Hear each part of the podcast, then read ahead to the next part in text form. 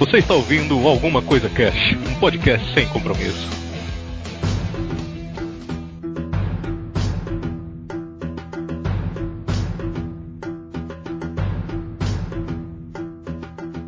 Olá, senhoras e senhores, aqui é o Febrini e hoje nós vamos falar sobre política. Política pra caralho.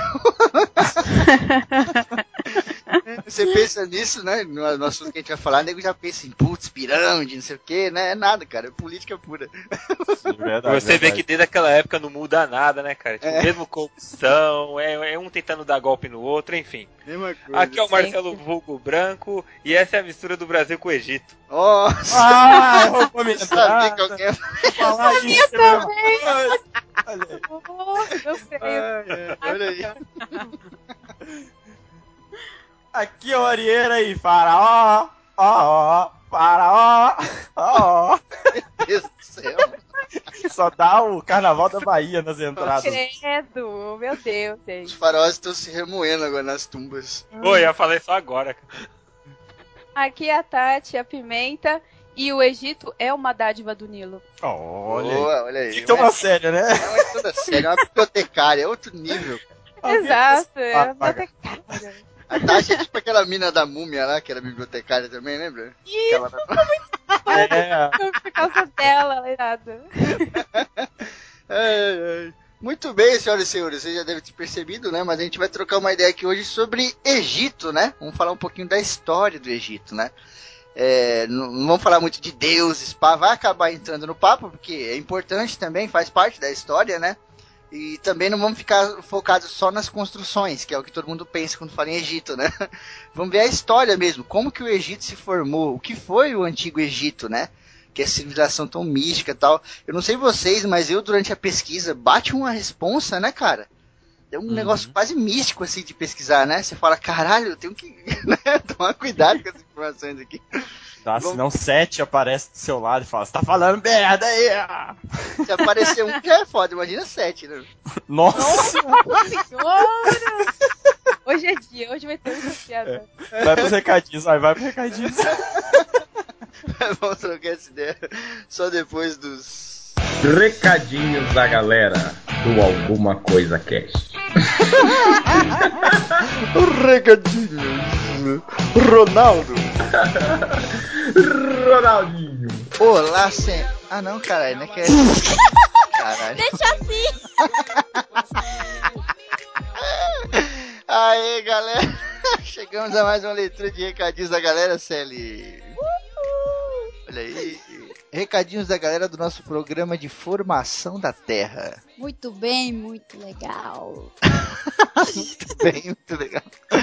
É, programa muito bom, ficou maneiro pra caramba. Muitas pessoas gostaram e não mandaram e-mail. Por quê? Porque são filhos da puta, não é verdade? Filhos da puta! ACC, feedback, seus filhos Tá da cagando, Cê. puta. Tô tentando imitar o Paráxene. Meu Deus, acabou com o Paráxene. Ah, antes de começar, quem tá comprando Paráxene aí? Calma, cara. Paráxene é, é foda, o bagulho é louco. Não dá pra lançar assim, né? Igual o ACC. Maconha. É muita pesquisa, é foda, maluco. Ele Tem que escrever. Eu tava estruturando a história, fazendo cronograma. Calma aí, vai demorar um pouquinho ainda. Vocês querem uma coisa boa? Então espera, caralho. Exato, né? Então tem que ter uma coerência total, assim, do começo até o fim. Bom, vamos Ao lá. invés de vocês cobrarem o Paráxene, manda e-mail pro ACC. Olha aí. É isso aí. Hoje estou puta. Tá certo? É, e eu vou começar aqui lendo o e-mail do grande Vinícius Hidalgo, o Wild, o José, o, o Urso. E ele começa aqui com um Aê! Ô!" Aqui é o Hidalgo e eu estou gritando de um caixão. Meu Deus. Vindo das terras de Vira Xerá Rachou. Inferno. Virou Geraxene, o irmão do Paráxene. É. Vira, é, vírus alguma coisa, ele falou aqui. Voltando ao mundo dos vivos para mandar e-mail. Que há muito não fazia para este maravilhoso podcast. Esse daí assiste muito Harry Potter, gente. Primeiramente, ultimamente. What? Primeiramente, ultimamente, as capas estão vindo bem fodas. Esse capista novo é a molesta mesmo. Aham. Uhum. Uhum, Demais. Uhum. Deixa esse capista ele ficar entregando capa atrasada aí, o bicho vai pegar. O peixe lungfish africano, que nos tempos de seca ele hiberna no casulo de terra e espera chuvas e os rios aumentarem o nível, esse estado de hibernação pode durar até 5 anos e já existem estudos com esse peixe para ajudar na animação suspensa, ajudando na medicina. Hum, maneiro. Isso é foda. Foda, hein? É engraçado como a religião ajuda nessa questão do fim da vida. Católicos evangélicos, por exemplo, só vivem uma vez e, dependendo do que fizeram em vida, estão ou não salvos. O Espiritismo, por exemplo, acredita na reencarnação após a morte. Da ca... Na reencarnação após a morte da carne. O espírito, que é eterno, regressa ao plano espiritual e aguarda um momento para reencarnar, mas em outro corpo, com uma família diferente. Uhum. resumindo bastante, mas é basicamente isso. É, porque os católicos eles acreditam, os evangélicos aí também acreditam naquela parada de vida eterna, né? Sim. Dia sim. do julgamento, não sei o que e tal. É, e eles também acreditam que, assim, não existe uma forma de se comunicar com com os espíritos e tal, que foi já era, é orar por ele pronto. Tá já o no... espiritismo não. Uhum. Ele, ele deixa esse contato ainda, mesmo com o espírito. Sim. É da hora. Uhum. Desse modo, o espírito vai aprender com inúmeras vivências e evoluir em moralidade. Pensem no seguinte: se nós temos um universo infinito, por que viver apenas uma vida, sendo que podemos explorar várias vidas e vários mundos? É, isso é verdade. Uhum. Pesquise um pouco sobre o Espiritismo, que é uma doutrina de tríplice aspecto: religião, ciência e filosofia. Por causa dos anos estudando a doutrina espírita, não tenho medo da morte, por ter a certeza que não vou acabar aqui. Tenho chance de voltar e transcender para novos mundos. Olha aí, da hora, hein? Aham. Uhum. Aí ele termina aqui com: Falou, galera, e um abraço gelado. Olha aí. abraço gelado. Abraço do coração gelado do Ursinhos Carinhosos. Lembra? Eu ficava pedrando é... a bicicleta. que merda. Valeu, Wilde, pelo e-mail, gostei. É, o espiritismo, ele, ele é bem é, vivido aqui na cidade que eu moro, mesmo sendo pequena. O pessoal acredita bastante nele. Tem muita gente, não é muito incomum aqui não. Eu acho foda. É, é isso mesmo, não tem limites para nada nessa vida. Enquanto você puder viver algo, você pode estar tá vivendo. Sim. Muito bom, cara. Obrigado, Wilde. Tamo junto, irmão. Vou ler aqui o comentário do João Helder, né? O João Helder fez um comentário lá no site. Agora nós temos o Discos, daqui a pouco a gente vai falar um pouquinho mais dele. O João Helder comentou assim: ótimo tema, estão de parabéns. Levantaram questões que nem me passavam pela cabeça e a descrição de morte do Febrini foi de arrepiar. Cair no esquecimento e tal, putz, foi foda. Continuem assim. PS, Agora esse PS aqui eu achei muito pertinente e achei uma coincidência fodida. Porque o, o João Helder, ele não é patrão. Então ele não uhum. sabe qual é o tema do cast. Tipo, esse, uhum. esse cast aqui agora é sobre a história do Egito. E ele passou uma informação mó legal aqui sobre isso, tá ligado? Coincidência do caralho. Porque agora falamos, né? Falamos no cast sobre Egito e tal. Muito Acessei bom. a Illuminati. Illuminati, olha aí. Bom, ele ah. manda aqui, ó. PS, o Pirula fez um vídeo falando sobre os egípcios e o porquê deles fazerem mausoléus e tal. Cara, esse comentário seu foi muito bom, muito legal, adorei. Eu não sabia disso. Ele colocou aqui, ó. A areia se move muito. Então, se eles enterrassem os mortos, em poucos dias o cadáver seria exposto, né? Pelo vento, aquela coisa toda, vai desenterrando a pessoa, né? Então, eles empilhavam pedras em cima dos corpos. Como todo rei quer demonstrar poder, começaram a empilhar pedras maiores e criar tumbas maiores e tal. Daí surgiram as pirâmides. Olha que foda. Caraca. Qual era o costume? Era você pôr pedra. Só que cada vez ele colocava uhum. mais e mais pedra, tá ligado? Até que o bagulho uhum. foi ficando gigante e ele começou a fazer construções e fizeram as pirâmides. Que foda. Isso é muito foda, né? Caralho. Oh, é bom saber, assim, como que as coisas surgiram. Putz, eu adoro esse tipo de coisa, cara. Valeu mesmo, João. Obrigado por comentar aí. Pô, continua comentando aí. Comentem em todos os programas aí, por favor. Valeu, João, pelo e-mail e continua mandando. Adorei. A gente recebeu um comentário aqui no cast do Formação da Terra, né? Que é do André uhum. Luiz comentário gigante que eu não li porque eu tava jogando GTA. é, e ele mandou um monte de, de, de, pontos lá, algumas críticas estavam falando que a gente não tinha certeza de algumas coisas que a gente estava falando e que tipo ficou meio não dava para não aprofundou muito e coisas assim, tá ligado? Cara, vamos lá. Não dá para aprofundar tanto assim quanto, quanto você quer ou quanto você imagina que dê, tá ligado? Podcast é. é uma parada que tem um tempo, você não pode extrapolar muito. Então o que a gente fez? Ali a gente tinha um tema. O tema era formação da Terra. Então a gente vai estudar o que? A formação da Terra. A gente vai trazer dentro de uma hora e meia um, um, um tanto de informação que dava pra gente ficar conversando durante 30 dias sem parar. Sim. Tá ligado? A gente pega tudo isso e faz uma puta de uma massa e põe no podcast. A gente tem que resumir um monte de coisa. Tem coisa que é superficial. Ele reclamou ali do negócio da clorofila. Da clorofila Sim. não, do, do, da fotossíntese. É. Ai, da fotossíntese, não sei o que, não ficou claro. Acho que vocês não estavam com certeza do que vocês estavam falando, não sei o que. Cara, não tem como a gente ficar, tipo, 40 minutos explicando o que é fotossíntese, tá ligado? Vamos explicar aqui a colônia de bactérias, cianobactérias faziam fotossíntese, depois elas se transformaram em estomatólitos fósseis. Não dá, cara, para ficar 40 minutos falando disso. É, é impossível, então, tá Fora que se a gente fosse falar, é, tipo, tudo assim, detalhadamente, haja cabeça. Então, assim, são é muita coisa para estudar e para se falar em, em, menos de uma hora e meia. Não, não, tem como. Sim, não tem como, é muita coisa. E outra, é, nós não somos cientistas. Então a gente eu... não vai saber com certeza sobre várias paradas. Ele escreveu lá no comentário uma coisa assim, que eu, eu ele entende do assunto. Uhum. Então ele, ele achou que, sei lá, ficou pobre, que ficou raso, não sei o que. Então, você entende do assunto. A gente tem que entender de todos os assuntos. Você entende disso, mas e de história, você entende? E de filosofia, você entende? E de games, e de filmes, e de cinema, e de literatura. A gente tem que entender de tudo. E a gente tem que entender de tudo em uma semana. a gente tem uma semana para pesquisar.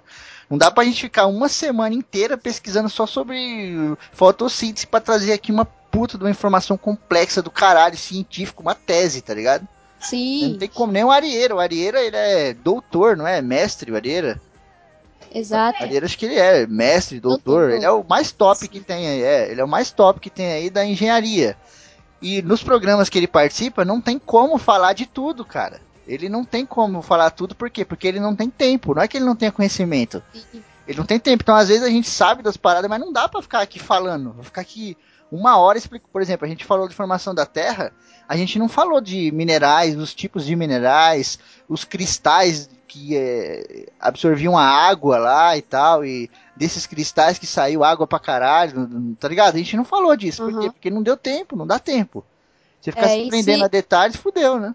É, e se for ver, em todos os temas assim que exige mais assim, é, exigiria mais é, tema, é, é, partes mais detalhadas, não tem como. A gente mesmo, depois que termina a gravação lá no, no grupo de casters, começa a comentar, putz, esquecemos disso, esquecemos daquilo. E Sim. nesse teve muito. Cara, a gente tem o programa, tem o Mais ACC, tem o debate no WhatsApp, tem o Facebook, tem conversa, não sei o que, e a gente não fala tudo. É o que eu falei, a conversa pra você ficar 30 dias falando sem parar, tá ligado? Então, nem uhum. esquenta a cabeça, cara. Esses bagulho de querer se aprofundar aí não, não vai ter como porque não dá tempo. Não tem tempo. Nesse programa aí que, que tá saindo agora de Antigo Egito aí, ó, a gente falou de, do Antigo Egito inteiro, cara. Desde 3 mil anos antes de Cristo até o ano zero, tá ligado? São Isso. 3 mil anos de história em uma hora e meia, cara. Não, não vem querer profundidade. Não vem querer saber a cor da roupa do faraó, tá ligado? Não vai dar pra falar. Aqui tem uns recadinhos pra galera, é o seguinte. É, primeiro lugar, é, a gente recebeu muitos pedidos aí para colocar os discos no site, né? O Sim. Discos é uma plataforma pra galera comentar. E é muito legal, eu não conhecia tal, e depois que a gente co colocou no ACC, a gente conseguiu colocar, o Olivier fez o trampo lá, o Olivier, obrigado, Sim. parabéns. Ficou realmente melhor, eu achei bem legal. Porque dá pra você comentar, e você vai lá e dá um, um up lá no, no, voto. Tipo, você vota pro, se você gostou do comentário. Dá para comentar uhum. agora com imagem. Acho bem legal isso tal. E o que aconteceu Sim. foi o seguinte: como a gente teve muito pedido, a gente foi e colocou o bagulho. Só que a gente colocou no lugar do antigo negócio de comentar que tinha, que era do Facebook. Então todos os comentários que existiam já era. Sumiram foram embora. Não existe mais Facebook, não existe mais aqueles comentários.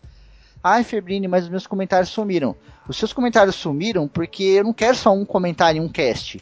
Eu prefiro arriscar todos aqueles comentários e ver vocês comentando em todos os podcasts, pelo menos alguma coisa, do que ficar com cinco comentários lá em cada 20 podcasts, tá ligado? Então Bom, todos que os outros podcasts, é, todos os outros comentários já era. E agora vamos na base do disco. Então eu tenho dois desafios para vocês aqui. O primeiro desafio é o seguinte: vocês sempre comentarem lá alguma coisa no programa. Tá ouvindo, tá no site, tá no trampo, pô, entra lá, dá uma comentada de alguma parte que você ouviu, tá ligado? Pelo próprio celular já facilita O também. celular discos. ficou muito mais fácil, discos, né? Sim. Ele é muito mais fácil de comentar. O Facebook era meio zoado no celular. Então, esse é o primeiro desafio. E o segundo desafio é, meu, vocês têm aí 110 programas pra comentar. tá tudo vazio de comentário, tá ligado? Então, putz, fiquem à vontade, cara. Fiquem à vontade, vai lá e enche de comentário aí, ó. Puta, eu gostei do programa de bebedeira lá no. Puta, vai lá e comenta, porque não tem mais comentário nenhum. Ah, eu gostei do Testes em Animais, vai lá e comenta. Ah, eu gostei do crossover do Street Fighter, vai lá e comenta. Tá tudo vazio, tá ligado? Fiquem à vontade, comentem à vontade. É de vocês essa porra. E o legal também do disco, gente, é que ele é tipo uma rede social também. Você pode adicionar pessoas, você pode seguir vários tópicos, tipo o tópico do ACC mesmo, quando tem alguma discussão e debate lá, é, aparece pra você e você pode ir comentando com várias pessoas e discutindo lá. É da hora. Uma Sim, das é melhores plataformas. Sim, foi excelente, cara. Lá embaixo aparece os últimos comentários, assim, em outros Sim. programas. Tá lindo. É, é mó barato, cara. O disco foi, putz, foi muito legal. Aí colocamos. A gente recebeu até o e-mail de uma menina chamada Agatha Swelling. Ela Uhum. mandou algum tempo atrás, eu não li porque hum, acho que não cabia tal no programa assim, era mais um pedido mesmo tal. Aí ela falou: Meu nome é Agatha e eu escuto vocês há muito tempo. E aí ela queria que colocasse o discos no site, porque o discos facilita muito a interação e vocês acompanham melhor o, melhor o pessoal que escuta vocês. Eu adoraria comentar no cast de vocês, pois eu gosto muito dos temas. Beijos e boa sorte sempre. Então tá aí, Agatha, pra Agatha e pra todo mundo aí, né, cara? Discos aí, deu mó trampo, não foi fácil. Primeiro deu um Imagino. trampo do coração, né? De jogar todos os outros comentários fora. Ô, Tinha um comentário que era muito especial pra mim, que é lá no cast da Batalha do Apocalipse, que o Eduardo Spor veio até o site e escreveu um comentário gigante, assim, maravilhoso, tá ligado? E esse comentário já era, ele foi pro limbo, né? Então, pô, vamos, comenta de novo, Eduardo. então, né, vamos valorizar aí, pelo menos um pouquinho, né? Já que vocês não mandam e-mail, seus filhos da puta. Cheiro, Agatha. Outra coisinha que a gente tem que falar pra vocês aqui é sobre o Snapchat. Olha o Snapchat. Snapchat. que isso? Isso era barulho de, de foto. Ah, é o seguinte, agora o Alguma Coisa Cash tem Snapchat. Uau! é, na verdade não é agora, né? A gente já tem há um tempinho aí, a gente tava fazendo É. os testes, então agora é pra valer, cara. Você entra lá no Snapchat, Alguma Coisa Cast, né? O nome do Snapchat, né, sério? Isso. Pesquisa Tudo lá, junto. tudo junto, Alguma Coisa Cast. E lá em minha história já vai ter foto pra caralho. Caralho. Então, pô, pode olhar aí à vontade, o vídeo também. Todos os membros do Alguma Coisa Cast têm acesso ao Snapchat. Então, por exemplo, vai eles ter um não dia postam que... porque eles são filhos da puta. Exato, vocês não postam porque são filho da puta. E tipo, vai ter dia que vai ter foto do Febrine, vai ter foto da série, vai ter foto de Luanda, de não sei quem, de Kellen, o caramba tal, da Bela. Então, vai ser um monte de foto, uma bagunça do caralho, tá ligado? Todo dia Cachorro, vai ter. de planta, de chinelo, de tudo, tudo. edição, sei lá que, rua, qualquer coisa assim. É aquela coisa do Snapchat. É. pra vocês verem aí que tô ligado que vocês gostam de ver uma, uma sacanagem. Adoro chega chora. Então é isso aí, Snapchat do Alguma Coisa Cash. Entre aí no Snapchat, digita lá, Alguma Coisa Cash tudo junto. Começa a seguir a gente aí que vai ter foto, vai ter nudes. Eu vou postar, inclusive, o, o código QR dele lá no grupo do ouvintes. Então, olhem lá. Show de bola. Vai ter no tá. Facebook e nas redes sociais. Uau! Adoro meu fone novo. Adoro seu fone novo. Adoro esse fone. Adoro adorar. O outro recadinho é o seguinte: agora vocês vão ter que mandar e-mail. Se não mandar e-mail, não tem programa. Melhor parte do ano que vocês amam. Tá ouvindo essa música, Sally? Oh, yeah. Oh, agora microfone novo, a gente pode falar bem pertinho. Oh, yeah. Seguinte, vocês gostam muito aí dos nossos especiais de desilusões amorosas, né? Que a gente fica lá falando da desgraça alheia, das nossas desgraças e tal. E é uma... Com uma voz sexy. Com aquela voz maravilhosa. então é o seguinte, esse ano vai ter de novo, obviamente, e tal. E a gente vai gravar esse programa no dia 7. Então, tá aí, tá ligado? Já tá aí, cara. É. Comecem já a mandar os seus e-mails, né? Contando as suas desilusões amorosas tal. Quem nunca mandou o e-mail, mandem. Vocês que são ouvintes, ouvintes novos aí, cara, mandem os seus e-mails contando suas desilusões, é, casos de friend zone, até mesmo o caso de você estar tá gostando da mina e a mina não te corresponde, tá? Tipo, nem chegou uma desilusão ainda e nem é uma friend zone ainda, sabe? Você só tá naquela, naquela paquera, você tá, né? Conta aqui pra Abram gente. Abram seus corações. Abram seus corações. Mandem aí os e-mails pra gente que a gente já tem que começar a produzir, tá ligado? Tem que começar a produzir porque no dia 7 é o dia da gravação. Hoje já é dia precisa... 22, né? Então Opa. tem que correr. Ah, fala. E, e, não precisa ter medo, que se vocês quiserem, a gente deixa no anonimato. Só pedir lá, galera, me deixa no anonimato. A gente deixa, ou não. Exatamente. Se você. Não, a gente deixa. Se você mandar um e-mail, e aí lá no e-mail você mandar assim, olha, eu gostaria que meu nome ficasse no anonimato, a gente deixa. Os outros dois anos a gente fez isso, né? A gente tem nomes clássicos aí, como a Mariposa Apaixonada. É. Então é o seguinte, ó, vou repetir novamente. Vou repetir novamente. Isso é uma redundância filha da puta. Seguinte, a gente vai gravar no dia 7 de fevereiro. Então já comecem a mandar pra gente já ir produzindo o programa, tá ligado? Já vai mandando as suas histórias. Ah, eu não tenho história, mas tem um amigo que tem. Pô, fala pro seu amigo mandar. Se o seu amigo não quiser mandar, se o seu amigo não curte podcast, manda você mesmo. A gente bota é. nome fictício aqui, João e Maria, e já era, tá ligado? O importante é vocês mandarem. Porque. Por sim, porque o programa de Ilusões Amorosa, ele é muito grande. Ele precisa de muito material. Então a gente precisa ter no mínimo uns 10 e-mails, assim, para poder produzir a parada, né? Então Conto com todos vocês aí. Yeah! Yeah! Muito bem, Celinda, vamos agora pro nosso programa calma de... Calma aí, calma aí. Diga. Vou interromper você porque eu preciso falar algo que está pesando no meu coração. Queridos ouvintes do Alguma Coisa Cast, hum. há muito tempo a gente vem fazendo um trabalho para deixar o domingo de vocês cada dia melhor. Então manda e-mail, bando de filho da mãe!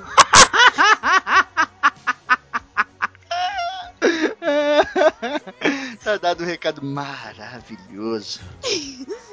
Saudades, e-mails. Hashtag amo vocês, filhas da puta. Hashtag amo odeio vocês. odeio pessoas bipolares, adoro. Muito bem, vamos agora pro nosso programa de História do Egito. Já deixando avisado aqui pro André Luiz que a gente não se aprofundou muito, tá, André? Não tem a cor dos olhos do faraó, quantos dentes ele tinha na boca e coisas do gênero. Então. Prepare seus filhos. Prepare seus, recados, tudo Sacanagem. Beijo, André. Beijo, te amo.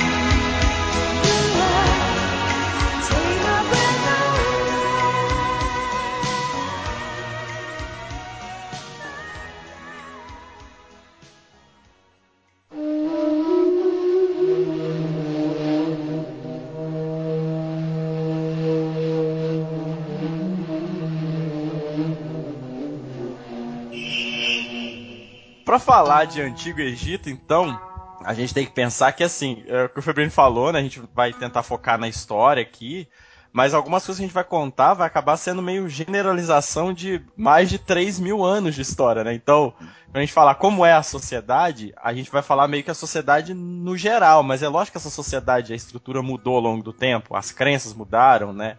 A, a cultura mudou ao longo do tempo, né? E principalmente porque o Egito vai se expandindo e a gente vai ter encontro com outras culturas. Então a gente vai ter essa miscigenação também. Então, só fazer um disclaimer antes de começar, né? Sim, até porque eu acho que eu já falei isso aqui algumas vezes, que, tipo, é, quando a gente fala de história, a gente fala de memória, né? História uhum. é o estudo da memória, né? Então a memória que a gente pega disso é de uma forma generalizada, como a Maria tá falando. Exato. Tipo, a gente vai falar de muita coisa aqui que se você esmiuçar, se você dividir, já gera mais 40 podcasts, tá ligado? Então Exato. não tem como. Até porque existe um campo da história que é a egitologia, que, que foca só no Egito. Ou seja, é muita coisa. É, uhum. E dentro desse campo já deve ter mais umas 500 divisões, né? É, umas trocentas ramificações do tema. Então, a gente, vai é, fazer, é... a gente vai fazer meio que um best-of do Existe. Exato. Greatest Hits. Top 10, né? Top 10 faraós do Egito. Bom, mas então o Egito, até pegando a carona na entrada da Tati aí, né? O Egito é a dádiva do Nilo. Isso tudo acontece, lógico, porque é as margens do rio Nilo que se estabelece a, a, a população né, do, do Egito. Mas, assim, a gente tem a história do Egito, antes de ser um império, que alguns historiadores dizem que a gente não pode dizer que era um império, né? Que o Egito sempre foi um reino, né? Então a gente teria os reinos aí. Mas que a gente tinha esse período pré-dinástico, que a gente chama, que são essas populações, civilizações que se estabeleceram antes daquilo ali ser Egito, né? Lógico que muito em função do Nilo, então o Nilo a gente sabe que é o, é o rio mais longo em extensão, né? Não é o que tem o maior volume de água, que é o Amazonas. Hum. Ainda tem discussão, né? alguns dizem que agora acharam uma, há pouco tempo uma nova nascente do Amazonas, então o Amazonas é também o mais extenso, mas enfim. até o que consta até agora é o Nilo, tá no Guinness. né? E assim, o Nilo, então, ele vai nascer na região subsaariana, na região do Sudão, da Etiópia, né? E ali, tanto que a gente ouve sempre falar aqui, então, o Egito dependia da, da cheia e da baixa do Nilo. Mas isso não era em função das chuvas que aconteciam na região do Egito, isso é importante pensar. Eram as chuvas que aconteciam a muitos quilômetros distantes, né? Que é a chuva que ocorria ali na região subsaariana. Então essa chuva ali que ia no Sudão, na, na Etiópia, nesses países, que ia fazer com que os outros rios subissem e, em consequência, lá na frente o Egito também ia subir, né? Ia ser tipo a, a barragem da Samarco, entendeu? Sim.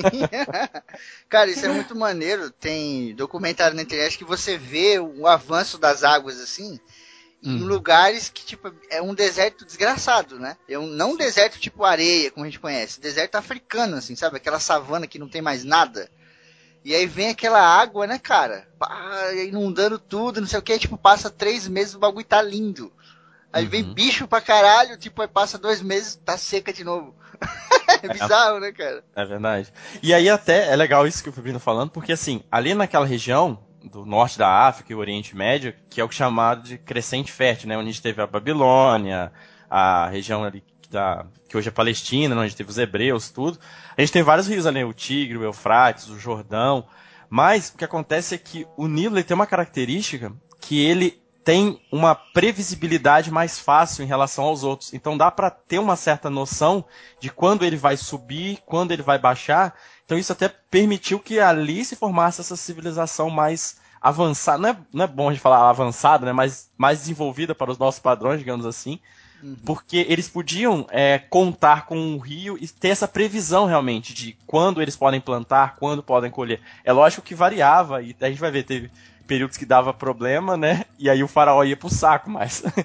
Mas assim, Sim. eles tinham uma. Era em relação aos outros, era mais fácil até. Sim, o povo era muito ligado ao local, né? É muito diferente do que a gente vive hoje em dia, né? Hoje em dia o povo não é tão ligado assim ao local. Por exemplo, eu tô aqui em Colinas aqui. A minha vida não tem muito a ver com a, minha, a geografia aqui do lugar, tá ligado? Não depende muito dessa geografia. Eu vou lá, compro um bagulho que vem lá da China lá e já era, tá ligado? Alimento e etc. Essa galera não, eles tinham essa relação com, com o meio ambiente, né? Até porque a gente tá falando aí, putz, começo de, de civilizações ali, no... porque assim, o Antigo Egito, ele não era tipo um paizinho aí, igual o pessoal tá imaginando, né? Não era tipo Grécia, tudo estabelecido assim. Eram várias civilizações, né? Como a Maria falou, que, que ficavam ali em torno do, do Nilo, porque ali era uma área mais fértil e tal. E, cara, essa parada começou a vir de, sei lá, 9 mil antes de Cristo, tá ligado? Uhum. E, e é aqueles povos nômades, né? Então, Isso. esse bagulho que a Arira falou do desenvolvimento, depende disso também. Porque quando você é nômade, você não tem muito tempo para desenvolver. Por quê? Porque você tem que ficar andando pra tudo que é lado caçando comida. tá ligado? É. Por volta de 8 mil antes de Cristo, mais ou menos, começou toda essa cultura de, de pastoreio mesmo, né? É. Que é agricultura pa... também. Né? Também, né? É aquele. O pastoreio é aquele pastoreio clássico, que é de leite e sangue, né? Antigamente o nego não tinha pasta assim para matar o bicho e comer a carne, né? Era aquela coisa bem clássica, 8 mil mais ou menos antes de Cristo. Então quando a galera se assentou, teve mais tempo para você, né? Pô, deixa eu ver aqui como é que eu faço isso, levantar uma casa, fazer uma parada diferente, né? Porque, pô, enquanto você tá indo pra, pra cá procurar comida, você não tem tempo pra fazer isso, né? é difícil pra é. caralho. e é, é o que vai pos é o que vai possibilitar depois surgir escrita, surgir matemática, tudo depois, né? Enquanto você tem que ficar o dia inteiro caçando, você não tem tempo para fazer mais nada, exatamente. Uhum, o legal desses povos antigos é que muitas vezes, principalmente atualmente, as pessoas subestimam é, a capacidade que eles tinham. E aí, quando você tem um ambiente hostil para você, você tem que observar ao seu redor qual é a parte dele que é menos hostil. E aí, como o Arieira pontuou, o fato de que todo o resto era deserto e ali ao longo da margem do Nilo, as cheias, né, subiam até uns 16 metros, depois elas voltavam, as águas voltavam, e aquela área toda passou a ser fértil, as pessoas começaram a entender, não, peraí, se eu me, me estabelecer mais próximo ao Nilo, eu vou poder criar melhor meus animais, minha agricultura, essas coisas. Então, é, esses povos evoluíram mais por observação, por aplicação da ciência, por observação, né? De, de ambiente e tudo, inclusive eles se orientavam pela estrela Sirius, acho que da Cão Maior, né? Da uhum. constelação, para saber quando é que ocorreriam né, as cheias do Nilo ou não, mas assim, com aquelas variações que o Arieira também pontuou, porque né, o que acontece lá em cima na nascente influencia esses ciclos. Sim, Mas assim, acho... muito legal estudar esses povos e entender esse tipo de raciocínio deles. Acho maneiro que tem um termo, né? Que é sedentarização, né? Que seria ali a transição entre esse povo nômade e essa galera que tá se assentando, né? Uhum. Mano, não tem nada a ver com sedentário. Isso é a época que o cara mais trabalha, tá ligado? Porque você ah, sim. nem tá Verdade. pronto, né? Não tem lavoura, porra nenhuma pronto e não tem bicho ali no esquema tal, e você tá parando de andar, né? Então essa é, é uma época que a, que a galera trabalha muito, né? E ali no hum. Egito o trabalho era uma coisa muito peculiar, né, cara? Porque a galera sempre trabalhou muito, né? É. A gente tá aí no, no período, acho que pré-dinástico, né, Areira? Isso, isso mesmo. Pré-dinástico. É. Era braçal total, né, mano? Total. E assim, nessa época aí, é o que foi falou, eles vão se assentando e isso é um processo, né? Então, tem essas migrações desde, como o falou, 9 mil, 8 mil anos antes de Cristo. Aí, por volta entre 5 mil e 4 mil anos de Cristo, eles vão se assentar realmente. Então, é muito tempo, sabe, o processo. É tudo muito demorado, né? E é ali que eles vão começar a estabelecer o que eram os chamados nomos, que, que eram realmente essas pequenas vilas, né? Alguns territórios pequenos, que cada um tinha um, um comandante, que era chamado de nomarca, né? Então, tinham pequenos comandantes em cada território ali ao longo do Nilo. Sim, é maneiro entender que, tipo assim, essa coisa que está acontecendo com o Egito, né, que a gente está falando, foi uma coisa muito interessante, até hoje, né, historiadores falam disso tal, porque é um fenômeno que aconteceu no mundo inteiro, né. Então, essas pessoas foram se unindo ali ao redor do Nilo, mas, tipo, lá na Europa tinha uma galera se unindo também. Ali na América do Norte tinha uma galera se unindo, tá ligado? Sempre foi. Sim, o sim. ser humano tem essa coisa do, do social, né? É muito bizarro isso, né, cara? É um animal muito social, né? Sim. Então a galera começava a se unir, como a Maria falou, e ia crescendo cada vez mais, né, cara? Não Eles que... começaram primeiro por, com tribo. Eram pequenas tribos que foram crescendo, crescendo, e dessas tribos começaram a surgir certas culturas. É, como é, cultura baldariana, cultura é, ama, é, amaratia, amaratiana, é, cultura é, Nakada, que inclusive a cultura Nakada é, foi a que mais cresceu, que ela começou do sul do Egito e foi até o norte, foi, é, foi indo na beira do Nilo, é, crescendo, crescendo até chegar ao norte. Sim, é, hoje em dia essas civilizações são conhecidas como civilizações do Vale do Nilo, né? Sim. Porque ali era um lugar onde tudo culminava, né, mano? Você queria viver uhum. num lugar fértil ou lá no meio da areia seca lá, né? Não tem como, né? Nego plantando, ainda mais tava essa coisa que o Areiro falou da agricultura, a agricultura começou a pegar forte ali. E foi uma das coisas Sim. mais importantes que aconteceram, né? Não, no período pré-dinástico também é, é, muitos animais foram domesticados pela primeira vez, como a agricultura, sim, sim. a pecuária sim, era muito é. forte, também, e consequentemente muitos animais foram é, domesticados. Para pecuária, é. né? Sim, para pecuária sim, mas uhum. Como animal doméstico e outras coisas assim, o nego já tinha aí há muito tempo. Ah, sim, sim. É. Mas aí eles. O, é o que o Branco falou, tinha essas tribos, mas elas tinham. Elas não eram totalmente isoladas, né? Elas cooperavam entre si, havia troca de, de mercadorias, né? Uhum. E muitas vezes é claro que o pau quebrava, né? Então você tinha guerra. Peguei lá, pegava a mina. Como... Do...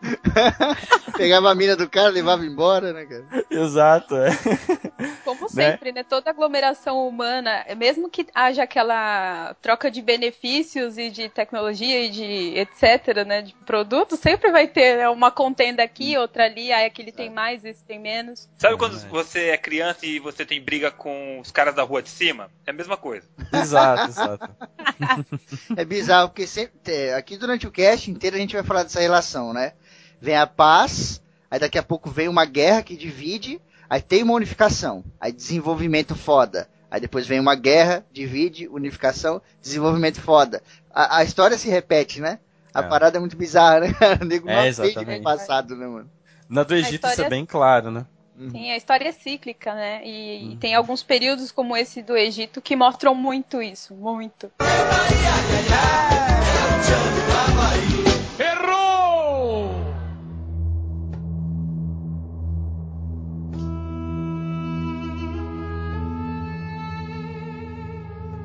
Essa questão de ter essa alternância de guerra, paz, períodos de crescimento, depois separação total, unificação, isso está relacionado também com o Nilo, até depois, quando você tiver a civilização já né, formada, o que você vai ter os períodos intermediários dos períodos dinásticos é exatamente guerra civil, muito em função de secas prolongadas em que a população perdia a crença no faraó, entendeu?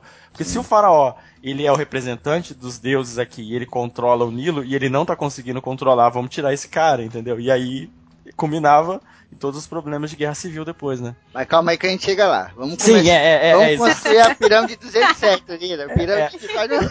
A minha já caiu tudo. Eu fui botar a pedra lá de cima já desmoronou tudo. Ai, meu Deus. Essa parada que a gente tá falando é, é, é muito importante realmente a, a história cívica, aquela coisa toda, porque o que acontece é o seguinte, essas civilizações foram evoluindo, aquela coisa toda tal, e aí vão se formando grupos, né? E esses grupos vão se dividindo, querendo ou não, porque um tem raiva do outro, aquela coisa, o ser humano tem orgulho, etc. E aí o que aconteceu foi que surgiram o que a gente conhece hoje como o Alto e o Baixo Nilo, né? Que se você olhar no mapa mundo, a primeira coisa que acontece é dar um nó na sua cabeça. Porque o alto Verdade. Egito fica embaixo e o baixo Egito fica no alto. Mas é que assim, ó. Importante ele- falar que é, é justamente essa cultura nakada, não sei nem se essa é a forma certa de falar, é, ela é a mais importante para a base do, do Império Egípcio, porque ela, ele foi crescendo, foi do sul indo para o norte, e além da pecuária e agricultura, foi evoluindo também a cerâmica de alto nível, produção de esmaltes, paleta de cosméticos já tinha na época Uhum. é, produção de ouro, é, marfim, enfim.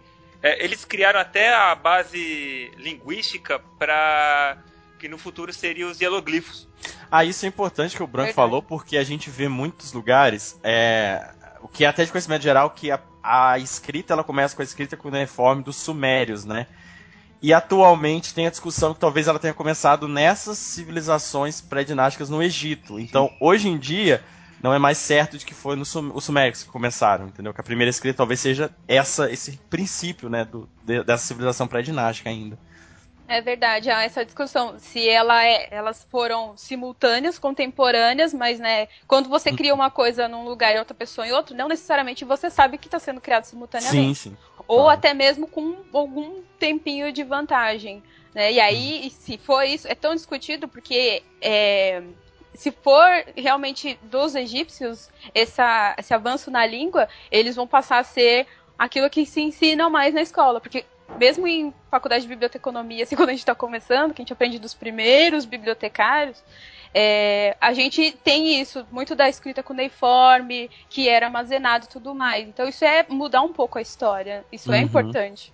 Divide, Sim, né, meu? Divide. Os caras já têm a matemática, deixa a, a linguagem. É, né? É É verdade. que é né? tudo, É, calma. que é tudo. Vocês eram foda, vocês faziam pirâmide, mano. Vocês são foda. Pô, fazia maquiagem, pô. Tem maquiagem É. Pô, maquiagem com sangue de jacaré, velho. Ai, cara. Nossa, Mas cara. assim, o que o Febrinho tá falando do Alto e Baixo Egito é que a gente tem que pensar que a gente tá vendo no mapa o norte e sul, mas pra ele o baixo e alto era tipo de montanha, né? Então o rio, a parte mais baixa é o que tá no norte. Então é isso, sabe? Pelo desnível, o, o delta fica na parte mais baixa. É, Mas o, a gente o no Nilo, mapa, gente- sim, você olhando no mapa, ele corre pra cima, né, no caso. É. Ele vai correndo pra cima e deságua ali no Mediterrâneo, né? Mas lembrando que o único rio que corre pra cima é o do Shiryu lá no Capitão Zodíaco. Senhora, meu Sim. Deus, hoje tá foda. E o maneiro é, tipo, é aquele bagulho que o, o Ariel falou no começo, né? Aquela coisa da chuva, das enchentes, etc, né? Então, acontece um fenômeno muito bizarro, que é aquela coisa dos nutrientes, né? Ali pro alto, pro alto não, caralho, olha o nó na cabeça. Pro baixo Egito, que é o que fica no alto, tinha essa coisa dos nutrientes é, em abundância, né? Porque a água vinha, trazia tudo, né, cara? Tudo desaguava lá. Então ali era, no delta, aquelas regiões ali, era fértil pra cacete, né? Então o nego tinha aquela, pô, eu quero isso pra mim, né, meu? O que, que, que a gente tá aqui falando? Estamos falando de agricultura, pecuária, né? Então quanto, quanto mais fértil for o lugar, melhor pra você viver ali, né? Mais se desenvolve, mais você come, mais você cria, etc. Além do que também, a, quando você tem só o rio, você vai ter a cheia e ele vai cobrir e fertilizar a borda do rio, né? Como você tem ali o delta e o rio se espalha, quando você tinha a cheia era uma área muito maior que era coberta, né? Então quando você tinha a baixa do rio era uma área muito maior para ser cultivada, né? Também. Sim. Pra quem É, não tá eu- conseguindo visualizar, rapidinho, Branco, só pra explicar pra galera. Pra quem não tá conseguindo visualizar o que a gente tá falando, é o seguinte, o Nilo, cara, ele vem com uma linha grossa. Chega ali no delta ali, ele tipo ramifica. Viram vários rios, né? Então, por exemplo, você tem essa linha, do lado é fértil. Quando você tem várias linhas, do lado de todas as linhas são férteis. E as linhas são próximas, então tudo vira uma coisa só, tá ligado? Uhum. Porém, isso era complicado porque a dependência era muito grande do Nilo e quando dava uma enchente, a casa caía. literalmente. É, literalmente. Em alguns lugares a casa que É, literalmente. Porra, tem, tem um- uns projetos de barragens aí que é muito bizarro, cara. Os, os egípcios eram muito foda, né? Tem que fazer É. uma barragem gigantesca de, de lama e tijolo lá, e sei lá, com 20 metros de altura aquela porra. Aí quando enchia o Nilo, o bagulho ia lá na borda, na marquinha, assim, ó. E aí depois descia. Nossa, os caras eram muito. Eles não, não gastavam assim a mais, né, mano?